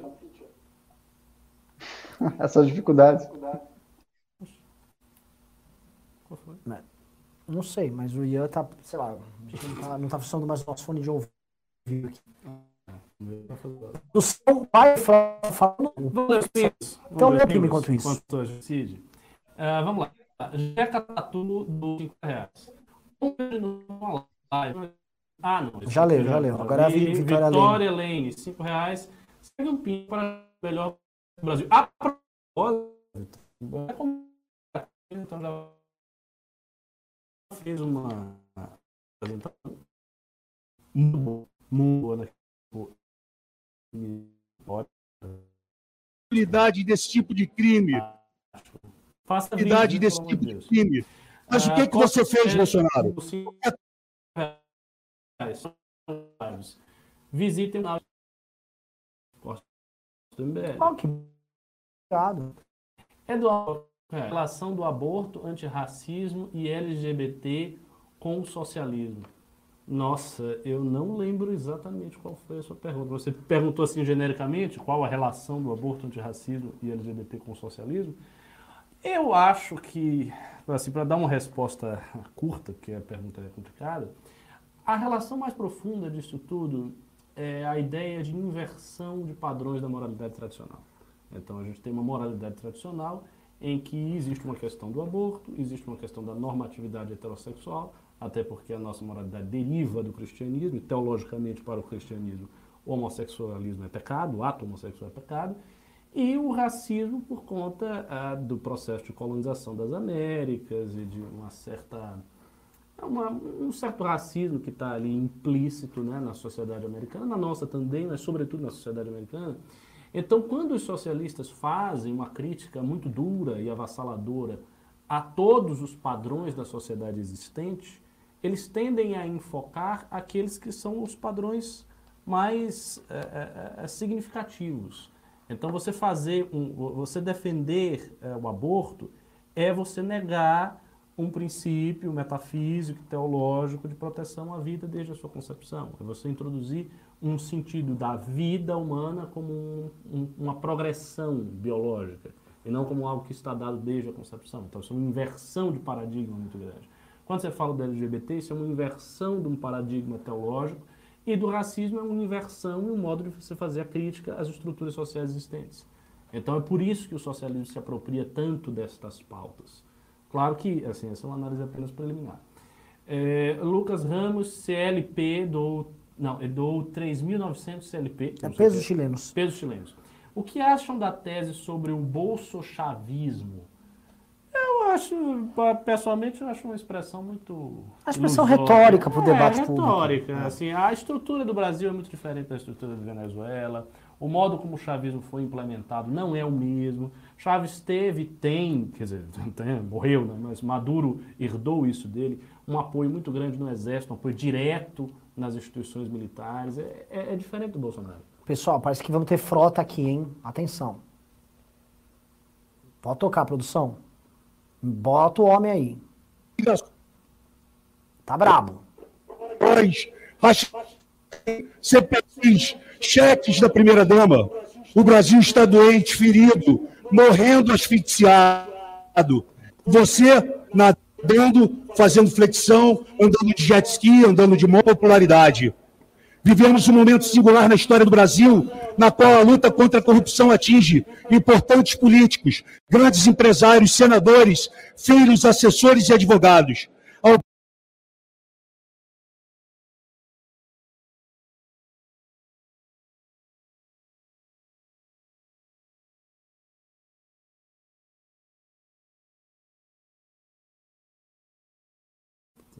Nossa, produção. Que tranqueira a conexão aqui, hein? É, a conexão tá ruim. Botamos mó banca aí pra galera tal. Não dá pra assistir isso aí. Volta aí a gente aí na tela aí aberta. Outra coisa, nossos microfoninhos pararam de funcionar. Se o Ian falar, vai todo mundo ouvir, vai estar tudo desmontado. Por favor, Mandem um técnico. Eu tenho 40 técnicos que eu contratei aqui, não tenho um aqui para nos atender. Tá todo mundo olhando atrás da câmera aqui, tem 20 pessoas aqui. É, e esse ponto aqui não é muito bom, não. Ele fica caindo o ouvido. É, irrita o Tem que ouvido. enfiar aqui. Vamos pro próximo pimba. Vamos lá, vamos lá. Ah, ah, Rodrigo Heinz de Moraes, do 10 reais. Já dá até de ver o gado no futuro dizendo: Do Lira vocês não falam, né? Ah, mas assim, Pois é. posso falar, dá dois meses. Eu, eu É também dois acho. meses, também há acho. dois meses. Mas assim, vai ser mais difícil, porque esse apoio foi bastante ostensivo. Então, assim, eles criaram uma quantidade de materiais para serem explorados, uma quantidade para ser explorada muito grande. Sim. Então, assim, quando falar do Lira não, estamos contra o Lira, vai ter tanto material para jogar na cara que os caras vão passar vergonha. Ah, vamos lá. Ed doou 80, é, doou 5 reais. Me arrependo muito em ter criticado e desconfiado do MBL em 2019. Parabéns pelo trabalho. Bom, muito obrigado, muito obrigado que você agora não nos critica. Mas você criticava e desconfiava da gente por quê? Porque você era apoiador de Bolsonaro? Escreva um pimba, comente alguma Sim. coisa aqui. Ah, Jacques Grolot do dois reais. Ah, Rodrigo, e não falou nada. Rodrigo Cham dou 15 reais. Qual a expectativa para o discurso do Kim? Épico. Épico. André Luiz Azevedo dou dois reais. Essa academia de treinamento será online? Estou com vocês. Sim, será Ela toda será online. online. e terá trabalhos para você fazer também offline. né? Uma das coisas Trabalho que a gente se inspirou, posso falar, Ricardo? Não sei se vocês, vocês ficariam chocados. Eu vou falar. Hum, fale. Não sei, posso Eu não sei o que você vai falar. Então, então, uma das coisas que na- nas nossas conversas me inspirava muito foi no desenho Naruto. Você sabe que eu já assisto Naruto. Eu gosto muito, eu recomendo, assistam Naruto. E o Naruto tinha as equipes, né? Time 7, É sério, você time 10. inspirou isso também, Naruto? Porra! O, Na- é o o seguinte, Naruto está virando uma verdadeira bússola moral para o senhor Renan Santos. Sim. Eu devo alertar isso a vocês. Vocês que um- são otakus, fiquem felizes. Esse rapaz está sendo tomado por Naruto. Sim, sim. E o Naruto é o seguinte, o ti- o time 7, os times que eles montavam, eram times que tinham três perfis diferentes. É sempre um, um- dois rapazes e uma garota. A garota tinha, em geral, poderes curativos e tal. E os rapazes outras funções. E o que eu vejo muito que vai acontecer é o seguinte, quando a gente der tarefas pro pessoal na academia, milhares de alunos e tal, é, quando as tarefas vierem, eles vão ser separados em times também. Os times vão poder competir uns com os outros, igual acontece no Naruto. Porque eu vou querer, no fim do ano, dar o prêmio para saber quais foram os melhores times, quais foram os melhores pensadores, os melhores porta-vozes, Os os, melhores melhores, líderes. líderes. E também quem foi o aluno do ano do MBL. E vai ter prêmio, e vai ter tudo. Muito bom, Vai, muito bom. vai ser o bicho, mas a gente vai botar vocês para competirem. Eu quero que daqui 10 anos você fale, eu fui da turma 21, viu? e vai ter concorrência, porque eu tô sabendo que vai ter Nanda, Nanda Bacelli, Guto Zacarias, vai ter o Links. Procurem um menino que chama Links, com Y, e sigam ele depois. Links com Y no Instagram, geninho. Tem um rapaz chamado Pedro. Tô chamando várias outras pessoas, pessoas que já de destaque, e que falaram, essa bagaça é minha. Será? Outros querem ser monitores, topam, querem monitorar. Vai ter. O bicho vai pegar! Vamos lá. Vamos lá. É... Ed dou 5 reais. Saudades, MBL News. Renan, professor Cabum e Pavigato. Estou analisando pegar o aeroporto e ir para Estônia. Brasil parece que está indo ao fim. É, cara, se você for para Estônia, já é uma boa opção, né? Estônia, leste europeu, mulheres muito bonitas, lugar interessante. É muito bacana. Não gosto da Não vou lhe Estônia. dissuadir. Por que você não vai da Estônia? Porque não são indo-europeus, são, Ah, são, começou. são baltaslavos, não indo-europeus. E a gente são... é indo-europeu? Não, a gente não é, mas pelo menos a gente gosta deles. Pelo menos eu gosto. Gabriel Tomazoni do 5 reais. Eles são urálicos. Urálicos. Ah, Lucas Carvalho do 2 reais. JV do 5 reais. Salve Rick, Renan e Ian. Prazer começar o mês com uma live em novo estilo. Cadê os pimbas da turma de 2020, galera? Mico vai cair, pode apostar. É isso aí. Grande junto com a Maximus vai fazendo uma cobrança verdadeira. Cadê os pimbas? Pois é. JV do 5 reais. Fale mais sobre a candidatura do Kim. Não peguei do começo. O candidato do Kim, Ian, pode explicar, por favor? Não, mas A anticandidatura. Ela é uma candidatura que visa demonstrar o absurdo da situação, o absurdo das circunstâncias, o absurdo da falta de representatividade. Ela é uma candidatura colocada para demonstrar, como ele fez, eh, citando o próprio discurso eh, que Bolsonaro fez quando foi candidato à presidência da Câmara, para mostrar essa desilusão e essa falta de perspectiva que se dá quando tudo que a gente lutou até agora para realizar se vê culminando uh, na eleição do Lira, que é tudo que esse governo prometeu que não apoiaria, que é tudo que esse governo prometeu que não faria. Ou seja, é uma candidatura que visa resgatar as promessas que Bolsonaro fazia quando era candidato à presidência da Câmara, que busca resgatar aquele discurso, aquele sentimento e aquelas as convicções que o seu eleitor, que o nosso eleitor, tinha antes de sofrer essa decepção que agora nos acomete, que é ver o Lira ascendendo a presidência da Câmara. Aí eu vou falar, vamos polemizar aí, vai. Vamos falar uma verdade aqui.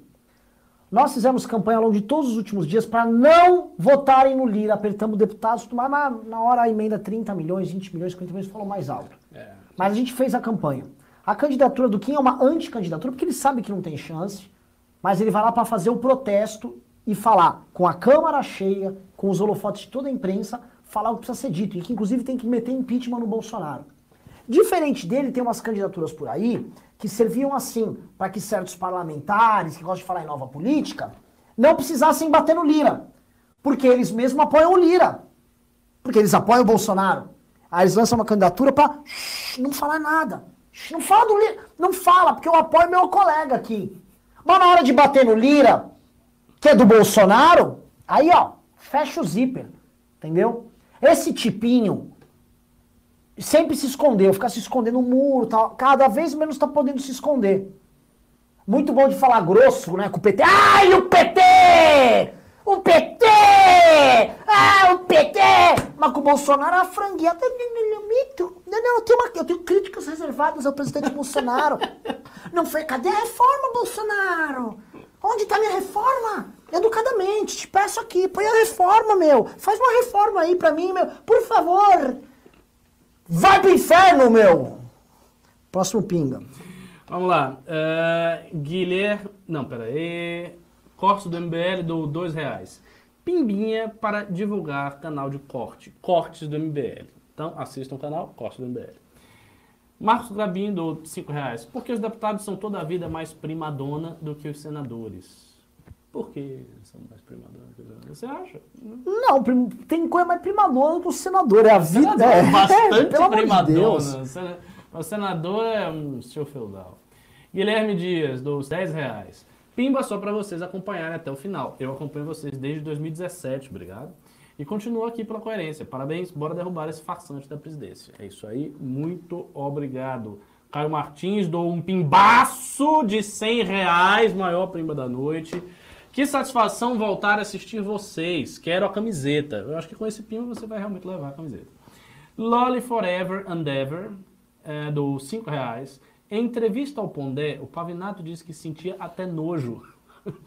Sentia até nojo, Sentia até nojo do Moro. Não seria melhor o MBL se separar completamente dele? O Pavinato, depois das eleições, resolveu tocar a vida dele. Também não está mais presente no movimento, fez uma despedida bonita. Está tocando a vida dele. É, J do dois reais e disse: tem que dar baleia ou será pior a guerra na rua. Ih. Juca Maximus, tá feio é, o negócio. Eu acho que vai rolar muita guerra na rua, não. A galera tá meio com preguiça. Ó, o Vai Te Fuder foi bem duro agora. É. Aurélio Gama do 5 reais. Não falou nada. Vai Te Fuder do 5 reais. Chega um momento em que a conversa não resolve mais. Precisamos partir para o soco. Não, vai. Não, você tem um nome ótimo, né? Já é vai te é... fuder, vamos pro soco, é porrada. Você sabe que. Eu gosto, gosto de você. Você sabe, é um que, sabe que a Carla Zambelli, ela leu errado, ela falou assim: chega um momento em que a conversa não resolve mais, precisamos partir para o saco. E desde então ela se pendurou no saco do Bolsonaro, que tá lá. É isso aí, é esse meu radicalismo aqui. uh, Costa do MBL do dois reais. Estou transmitindo o Frota no canal cortes no MBL. Realmente você fez bastante propaganda desse canal. É o seguinte, ele tem um canal que se chama Cortes do MBL. No Cortes do MBL saem cortes do MBL, que é este programa aqui. Então assistam este canal. canal. Baita canal. Beleza? Uh, vamos lá. Cortes... fez vários filmes com isso. Bom, ele está transmitindo frota lá no Cortes do MBL. Ed80cc doou 5 reais e disse: Eu era gado. Nossa, você era gado. É, bom bem vindo, tá deixou. recuperado. Mas bateu muito, sofri muito em 2019. Ba- Agora eu vou lhe fazer uma pergunta. Você tá pimbando baixo? Vai respondendo aí. Por que, que você deixou de ser gado? Pergunta assim, mas por que assim? Porque você pode dizer, ah, porque tinha muitos escândalos, mas sempre teve. Qual foi assim um momento que você olhou e disse, não dá mais pra mugir? Mugir é impossível. E aí você foi se transformando num ser humano de novo. Quando é que isso aconteceu? Uh, Pri Pompeu doou 6 dólares canadenses e 99 centavos. Que bom ter vocês de volta, com um coraçãozinho. coraçãozinho Grande Pri Pompeu, você mita. também. Ela que mandou 7 dólares canadenses, que hoje valem mais ou menos 800 mil reais. Tá quase. Paulo Guedes Com a tá elevação do teto, muito. uns 400 Porque reais. A gente sabe se fizer muita besteira. Maria Lemos. Opa! Uau, uau, uau, uau, uau, uau, uau. Olha, você que deu 100 reais, irmão, você perdeu o leilão. Maria Lemos veio e atropelou tudo. Com a força dos tratores Teixeira. Gado Bosomínio fanático tá surtando com o Kim. Tem um aqui do meu lado, do seu lado, divertido. Mande ver MBL, tamo junto. Eu, eu queria falar, então, Maria Lemos, pra você irritar o gado que tá ao seu lado, é o seguinte. Por que que toda vez que colocam um gado pra ir debater com o Kim, ir discutir, o cara não consegue defender o Bolsonaro? O gado, eu vou falar, o comportamento assim... Porque é difícil. Ele- Você vai defender o Bolsonaro. E contra o Kim, é realmente, se o cara consegue fazer isso, é Cícero, Demóstenes. Mas, mas eles não amam o mito, não sabe, não é uma devoção. Ah, é, mas Chega na H, o cara não consegue. Parece aqueles cachorros que ficam latindo e quando coloca na frente ele. Isso aí é como defender a habilidade do Bahia em campo. É um complexo. É muito fácil. É, Bruno da Silva dou 5 reais.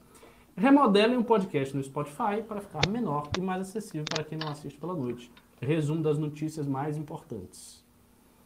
Olha, é uma boa. Eu vou falar um negócio, a gente vai investir muito em podcast, sabia? Ah, É, a gente tem que fazer. A gente vai fazer. Tem esse MBLcast e vai ter mais? Ah, eu tô montando um. Eu quero perguntar pra vocês, digitem um. Quer dizer, mandem um pimba de 100 reais se vocês acham que a gente tem que fazer o programa. Eu quero fazer um programa a gente grava à tarde e solta uma vez, mas ele, ele fica em live e depois vai pra podcast, mas é uma live que a gente faz até aqui no canal ou Sobre. faço um canal pra isso. Eu sentar, eu, você, Pedro, Ian, às vezes russo, para viajar devagar por uma hora, duas horas. Bom, muito bom isso aí. isso Porque aí. assim, outro dia eu me peguei com uma conversa com, com o Ian magnífica sobre aquele autor coreano e sobre design e modernidade. Puta que pariu. Aí entrar com o Pedro pra falar de criptomoeda e essa revolução do GameStop que tá rolando. Interessante. né? Entendeu? Tem, tem público. As melhores cabeças que eu conheço estão todas aqui. Modéstia à parte são. Como que eu vou fazer? Eu, eu gosto de trabalhar com gente boa. Não, não se, se- pegar a conversa do jeito que a gente conversa informalmente, Sim. naquela. Porque, as- claro, às vezes quando você tá com a câmera, a coisa Sim. fica um pouco mais quadrada. Mas se pegar daquele jeito, vai ser um negócio divertido. Eu acho que vai ser maravilhoso, tá? Digitem um aí. é, Não, mandem. Ah, já digitaram uma, mandem um pi. Alguém tem que mandar 100 reais, senão também eu desisto da ideia. Então vamos lá pro próximo Pimba. Vamos lá. Ah, Ixi, o Caio Martins já mandou 150. Ê, rapaz, é que levar a camisa mesmo, é firme e forte. Ah, Bruno da Silva deu 5 reais. Ah, não, já falei. Ah, André Luiz Azevedo deu 5 reais. Queria saber de vocês, pretendo fazer direito. Vocês acham que posso me encontrar na política através das ciências jurídicas? Gosto muito de filo e de filosofia e sociologia. Cara, particularmente eu acho direito uma área muito chata e muito superestimada. Assim, a gente já tem advogados demais, tá, tá, tá saturadíssimo o mercado. Mas, obviamente, você pode fazer direito e se encontrar eh, nas ciências jurídicas, sim. Existe muita, um universo enorme de coisas para você pesquisar no direito. Mas se você puder fazer sociologia ou filosofia ao invés de direito, faça. É, Canibal McDonald dou 5 reais. Lira vai jantar carne de baleia. O cara tá com a, é, com a elegância de um canibal. Lira vai jantar carne de baleia e Rodrigo Maia vai estribuchar igual um porco. Virgão, para de jogar Dota. É, como vemos, com toda a delicadeza do nosso costumeiro pimbeiro, canibal McDonald. Ah, Igor Matheus Moreira, do 10 reais. Cadê a Maria Fernanda no MBL Cast? Forte abraço, continuem com um ótimo trabalho. Eu Cadê que Maria pergunto. Eu que pergunto pra dona Maria Fernanda, que sempre convidamos, tô meio mal, hoje não dá. Maria Fernanda, não vai ter como fugir, o, o povo quer te ouvir. Maria Fernanda que tá cada vez mais importante, se posicionou muito bem recentemente nessa treta com o Bolsonaro, tá? Ela é o contrário desses caras que a gente fica falando, desses copolistas aí. Macha! Pau! Isso é muito bom. Aliás, que geração é ela, Gutinho? Puta que pariu. E Adelaide? É, verdade. Eu, a gente tem agora a Adelaide, o Rombelli tá com um timaço, assim. É. como se fosse um futebol, saiu na zona de Não, transferência, é, saiu tá, um... tá renovando, Tá, velho. é. Tem, tem novos quadros e vai, e vai- A gente precisa fazer essa renovação, né? A gente vai ficando velho. Eu cheio tô afim de vender o Kim pra um time de, de Dota lá na Ucrânia. e em Um troca eles passe mandarem um assim, monte de ucranianos. 10 pra milhões mim, né? aqui, vende o Kim. Eu gosto. É, a Aiden, do dois reais. Imagina, chega lá e o Kim ganha. KKKKK, sonho. É, seria, seria um milagre, né? É, Caio Martins, do 150 reais. Pimbaço, valeu. Falei que vou levar a camiseta. Pode fazer o podcast, sim. Ótima ideia. Agora é a hora da Maria Lemos botar aí uns 100 reais e dizer que você não vai levar a camiseta. Existe essa possibilidade. É. É de 80cc, do 2 reais. Na- deix- ah, deixei de ser gado com a revoltada do Nando Moura. Olha, Bom, foi bom. Vou- Vale mas você colocar- um- precisou do Nando Moura, né? A gente não lhe convenceu. Opa! O homem mais popular do que Brasil. nos acompanham nesse momento, seja pela TV Câmara, seja através das redes sociais, seja através da televisão. Milhões e milhões de brasileiros que, infelizmente, não se sentem representados por esse parlamento enquanto instituição. Milhões e milhões de brasileiros que, infelizmente, clamam lá fora que tentam fazer a sua voz serem ouvida, mas são ignorados diuturnamente por essa casa.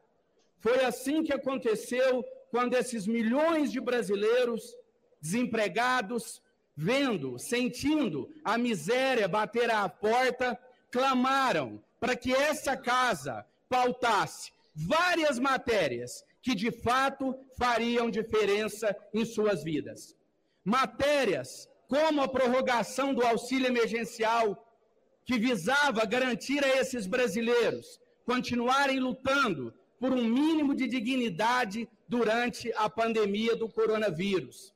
Matérias como a prisão após a condenação em segunda instância, que na prática significava uma mensagem desse parlamento de que vivemos em um país em que a justiça existe para todos e não apenas para os mais pobres, para os mais necessitados, de que a justiça brasileira não beneficia aqueles que têm infinitos recursos para recorrer ao poder judiciário. Eu faço essa menção em especial ao povo brasileiro e cito essas causas, que essas sim são, são causas populares, porque me nego, me nego em admitir um regime democrático onde a vontade do povo é absolutamente ignorada. Os candidatos, os principais candidatos que hoje protagonizam a disputa nessa casa, não representam os anseios da população. Não são eles que o povo brasileiro quer ver sentado nessa cadeira. E eu tenho ainda a esperança de que Pessoal, só queria comentar o seguinte, a gente não vai continuar muito com o discurso do André Jones, que ele já falou o que importa. Ele falou que o povo não está representado lá e falou que ele defende um auxílio emergencial. São os tópicos fundamentais dele que ele bate sempre. É importante citar o Janones, quero pa- passar para vocês, porque é o seguinte, é o político mais popular do Brasil hoje, é o que melhor se comunica com os brasileiros mais pobres, e se acostumem, esse cara, se for candidato a presidente, ele pode assustar todos vocês e surpreender. Ele é muito maior do que o Bolsonaro era, quando o Bolsonaro estava na mesma posição dele, faltando dois anos para a candidatura. Olha o, que cara, olha o que o cara escreveu aqui no chat. Cuidado com o Janones, pode ser o próximo presidente do Brasil, não subestime esse populista. Pois é, o Janones tem uma força tremenda. Ele é um cara que faz lives e faz vídeos que bate 3, 4, 5 milhões de, de visualizações de maneira recorrente. Não é uma coisa assim, um, ah, um vídeo dele que estourou, não. Isso é, ó, direto. E ele tem uma base de apoiadores extremamente fiel, extremamente fiel, que ama o cara, que acha que o cara é um predestinado, né, como disse. Então, é um cara que sim, que tem um grande potencial eleitoral e que está construindo uma alternativa populista não ideológica. E eu acho que essa é, de fato, a grande diferença em relação ao Bolsonaro. Porque Bolsonaro era um populista ideológico. Então, ele tinha um discurso de direita muito claro. Né? Ele tinha uma linha. O Janones, não. O discurso do Janones é: eu estou com o povo. Ponto. Essa é a essência toda do discurso. E ele está com o povo mesmo, porque o eleitorado do Bolsonaro é um eleitorado de classe média. Não era um eleitorado tão povo. Do Janones é povo, povo. Ian Garcês? Bem, o Janones ele está representando um fenômeno interessantíssimo, que é a... ele é o primeiro político de massa do Facebook a contactar a classe C. Ou seja, ele não lida mais com a classe média, que tem preocupações como o preço do dólar, como a taxa de emprego. Ele lida com o, o eleitorado lulista, o eleitorado que se preocupa principalmente com o assistencialismo, o eleitorado dos, das periferias e do, do Nordeste em particular. Ele é um político que talvez seja a primeira demonstração que a gente tem uh, de uma pauta de classe C de redes sociais. Porque todo o movimento de 2016, 2017, o movimento do impeachment do Dilma foi preeminentemente um movimento de classe média, de uh, pessoas de classe B, de centros urbanos, uh, especialmente do Sul e Sudeste. Mas o que esse político está fazendo uh, na internet é um movimento diferente daquilo que nós fizemos. É um movimento voltado ao senso de urgência da classe C. É inovador, afeta diretamente o eleitorado do Bolsonaro, esse eleitorado que ele está uh, tomando do PT, e é uma, um futuro candidato, uma futura personalidade política que pode ter grande uh, influência nos fatos vindouros.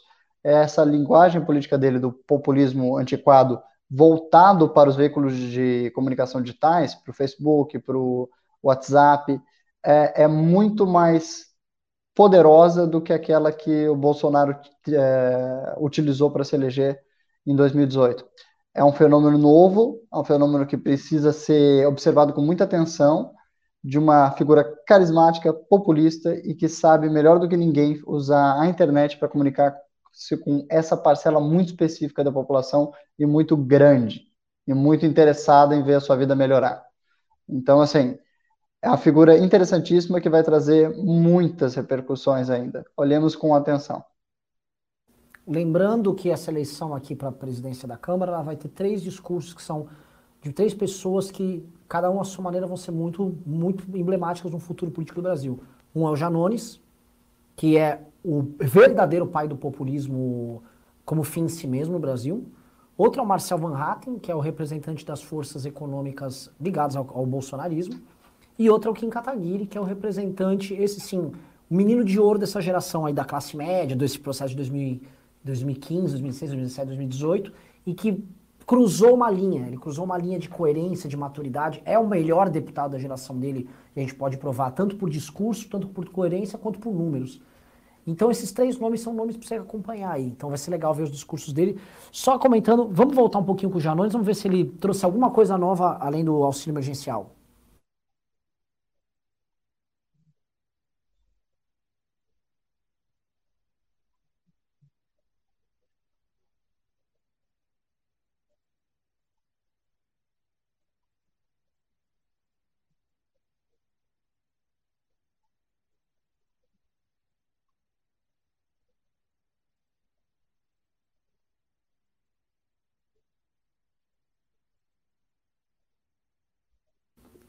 Produção, o Janone está mudo aqui pra gente.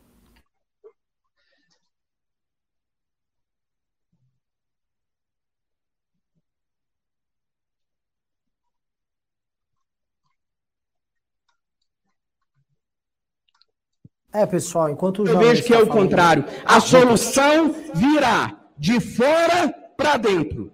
Já que esse parlamento não tem condições de apresentar para o povo brasileiro os pilares basilares para a reconstrução do nosso país, o jogo vai se inverter. É o povo brasileiro quem mostrará para esse parlamento como se modificar esse país, como reconstruir esse país e como levar esse nosso país a ser de fato, uma grande nação. Eu tenho certeza que esse meu discurso não afasta nenhum colega.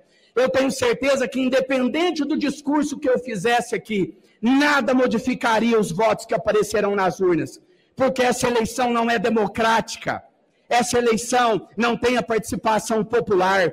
E eu faço minha as palavras do ex-presidente Abraham Lincoln, de que a democracia é um regime do povo, pelo povo e para o povo. Portanto, eu me nego a conceber como democrática uma eleição onde a vontade popular é absolutamente ignorada. Por fim, eu quero dizer que eu ainda acredito nesse país. Conto com o voto de algum colega que, na hora de depositá-lo na urna, deixe com que a sua consciência fale mais alto. Ao eleito, seja ele quem for, eu peço que consiga unir essa casa, mas mais do que isso, mais do que unir nós parlamentares uns com os outros, que consiga unir essa casa com o povo brasileiro, que essa casa passe a andar alinhada com os desejos do povo brasileiro. A Deus e a todos vocês, o meu muito obrigado pela oportunidade. Não me corrompi, não me vendi, não negociei minha candidatura e assim prometo permanecer até meu último dia na vida pública. Que Deus os abençoe. Deputado Arthur Lira, 11 minutos. Deputado Arthur Lira, do PP, vai falar. Ele que lidera, portanto, o bloco com maior quantidade de deputados nessa composição agora, Dini Moraes. Exatamente. O deputado Arthur Lira, ele é do PP do Alagoas, ele já está na tribuna, daqui a pouquinho ah, ele começa o discurso. Neste momento, 352 deputados em plenário.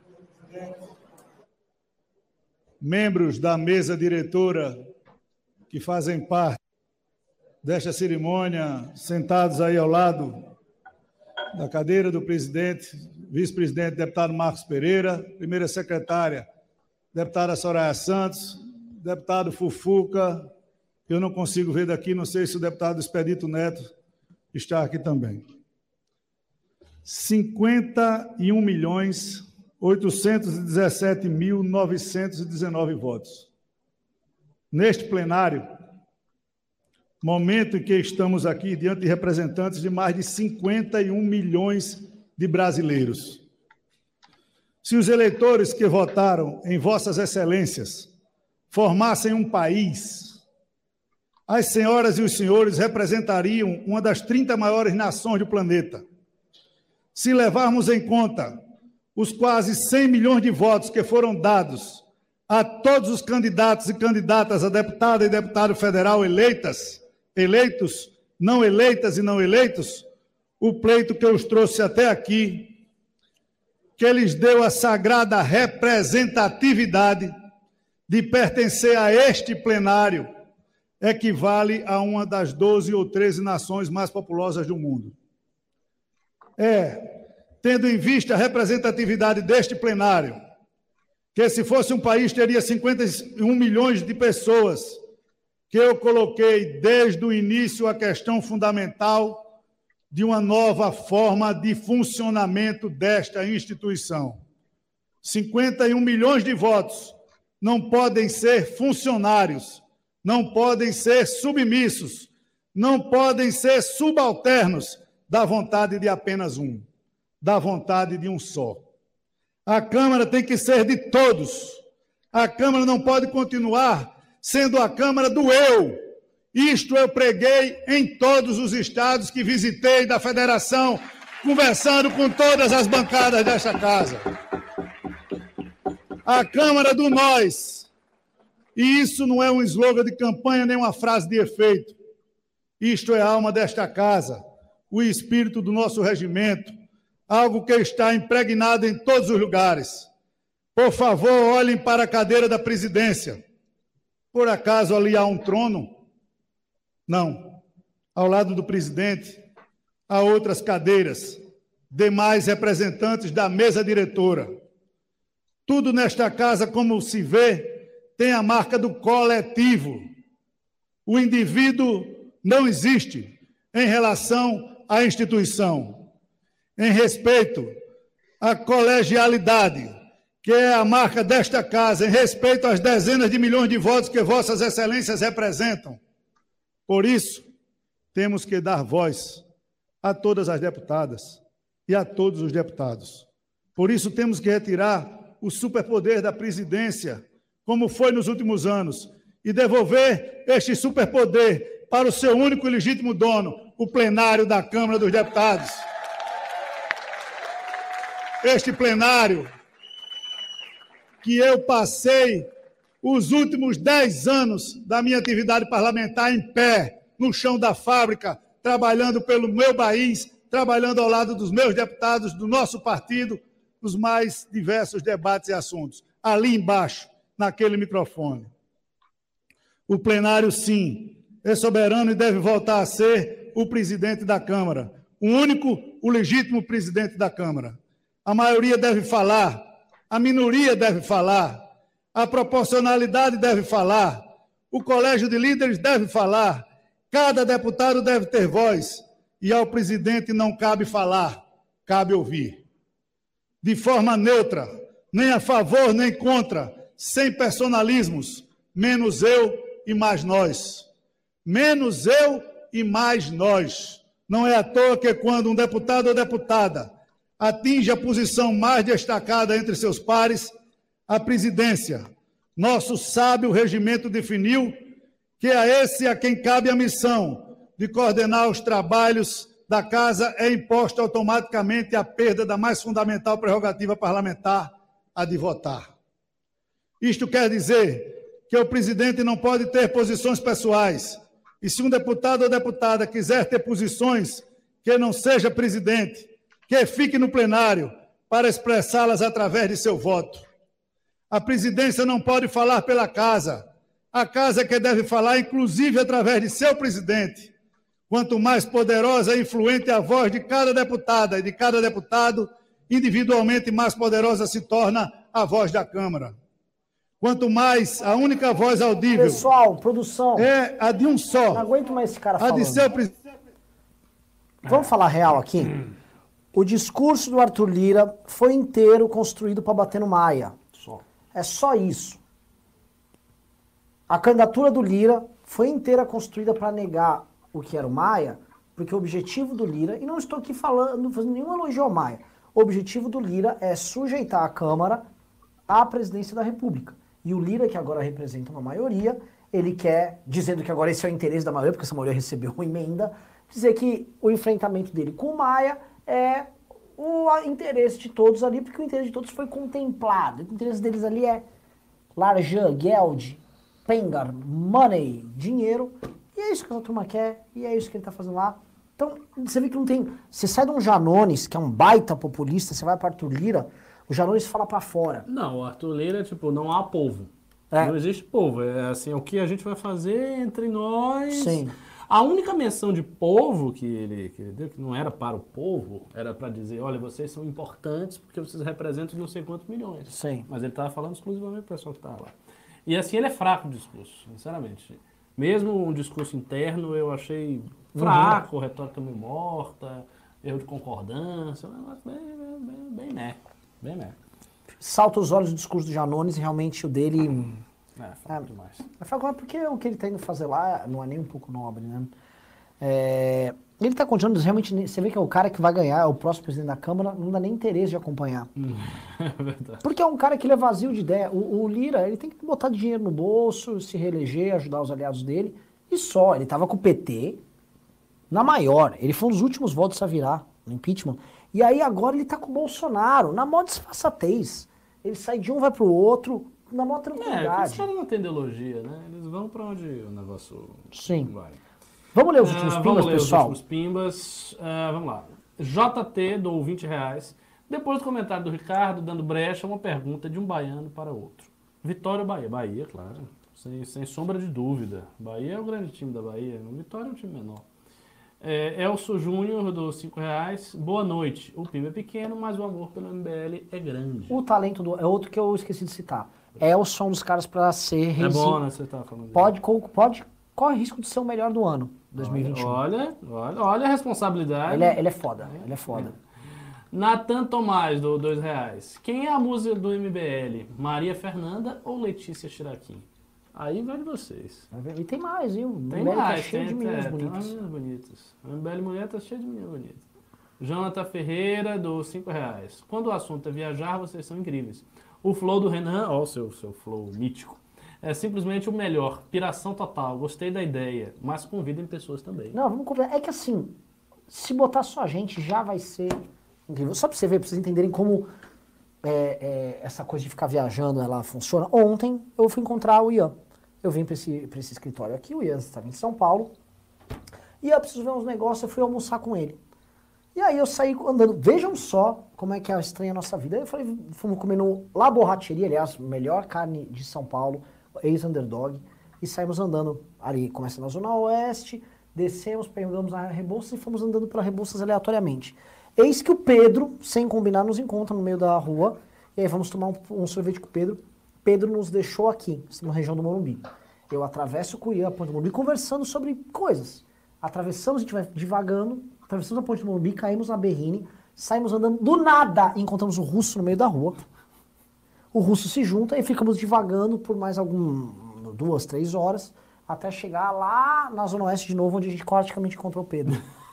Eu tô com a batata da perna doendo, assim. Vocês andaram quantos quilômetros isso? Ah, isso deu mais de 10 quilômetros. Nossa Ao Senhora. todo, né? Nossa, Tranquilamente. Não, não, não é pra mim, não gosto de andar. É, vamos lá. Ga- é, Jonathan Ferreira, do dois reais. MBL é mais conservador ou liberal? Essa é uma boa pergunta. Eu acho que. Eu, eu vou, vamos, eu vou deixar você responder. Eu não sei não, cara. É, Eu não sei nem eu me definir. É isso que eu diria, é isso. O MBL não tem, ele não se ocupa de grandes definições ideológicas estanques, no sentido. Qual a doutrina política? Por exemplo, agora, tem um menino que conversou com você, um desses libertários, que ele me convidou para um debate.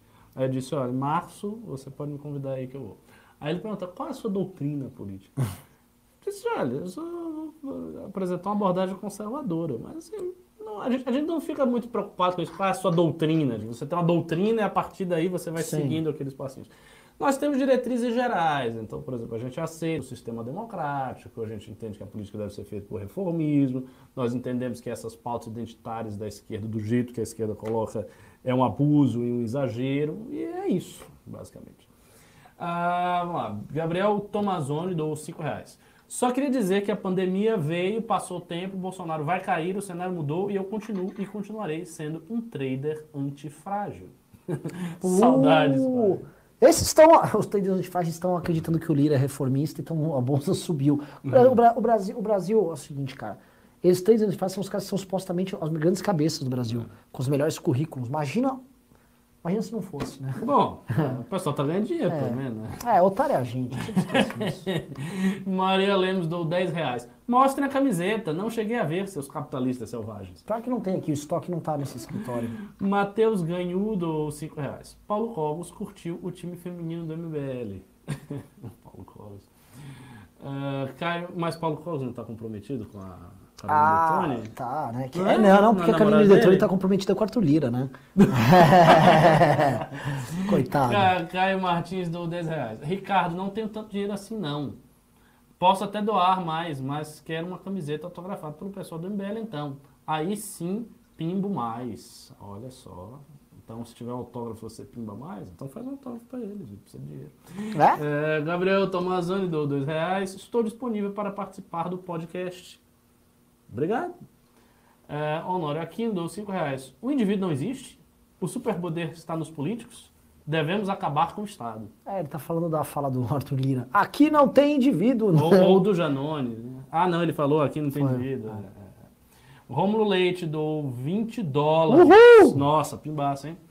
Parabéns pelo MBL Cast. Ansioso pelo discurso da noite. Barra Kim, pelo discurso do Kim. E, por fim, Nikita, Nikita do 2 reais. MBL significa Man Boy Love. Você que tá dizendo. É, né? Assim, É, o pessoal do Carluxo diz, né? É. Bumbum guloso e tal. O Renan tá com essa teoria, né? Que nós somos o quê? De um clã? O clã dos bumbum gulosos. É, os bumbum gulosos, né? Porque não chama nem de bumbuns gulosos, é um bumbum guloso, bumbum gulosos. Os bumbum gulosos. Ai, ai, ai, ai. Olha, só tem mais um pimba aqui. É uma moça do a Marcela Muniz de Souza, deu 5 reais e não falou nada. Muito obrigado, Marcela. E, bom, é Olha, isso. o que a gente faz? Eu tô, eu tô vamos deliberar aqui, porque vai ter o discurso do Kim na noite, né? Vocês querem assistir. É, mas assim, vai demorar muito, vai demorar pelo menos mais 40 minutos pro Kim falar. É, eu, eu confesso que eu estou com um pouco Né? de... Eu também preciso jantar, a gente tem vida e eu não quero estragar a gravação do podcast pra vocês não irem pra casa e ficar tendo que passar pra frente, né? Então é o seguinte, não vai ter o discurso do Kim aqui, Mas assistam. mas assistam, a gente vai transmitir. é, vamos transmitir no Facebook do MBL. Pronto. Então acabou, Deixa ela transmitir. tá? Ian Garcês. Foi um privilégio e uma honra estar com vocês novamente essa noite. É um orgulho poder participar dessa instituição e falar aos nossos queridos eh, eh, espectadores que acompanham a gente em todos os momentos de atribulações, todos os momentos de esperança, em todos esses momentos de dificuldade. Então, uma boa noite, um amável abraço a todos e desejo a vós um excelente ano de 2021, embora toda expectativa do contrário. Deus, eu sou muito burro. Ai, meu Deus. Ricardo Almeida. Ricardo Almeida agora. Dê seus- Olha, desculpa aí que eu mutei a mim mesmo, achando que de alguma maneira o som era pego por um outro lugar, mas não é, é, obviamente é por aqui. Enfim, é, boa noite para vocês. Só queria reiterar que estava com saudade de fazer esse programa. Estou aqui de volta. E é isso. Nós vamos ter um programa segunda, quarta e sexta, com pautas eh, mais abertas, não necessariamente análise do noticiário, do jeito que era. E espero que vocês gostem desse novo formato. Então, boa noite, que Deus tenha misericórdia dessa nação. Pessoal, é, muito obrigado. Acho que quem, quem venceu foi o, foi o Caio. Né, Foi o Caio, foi o Caio, foi o Caio. Caio Martins, a camiseta é sua. Ahn, entre em contato por onde? Não sei, Caio Martins. Se quiser, manda uma mensagem para mim no Instagram, você deve ter. Eu eh, te passo para ir para equipe para cuidar de você, para enviar o seu produto devidamente autografado. Obrigado por quem pimbou.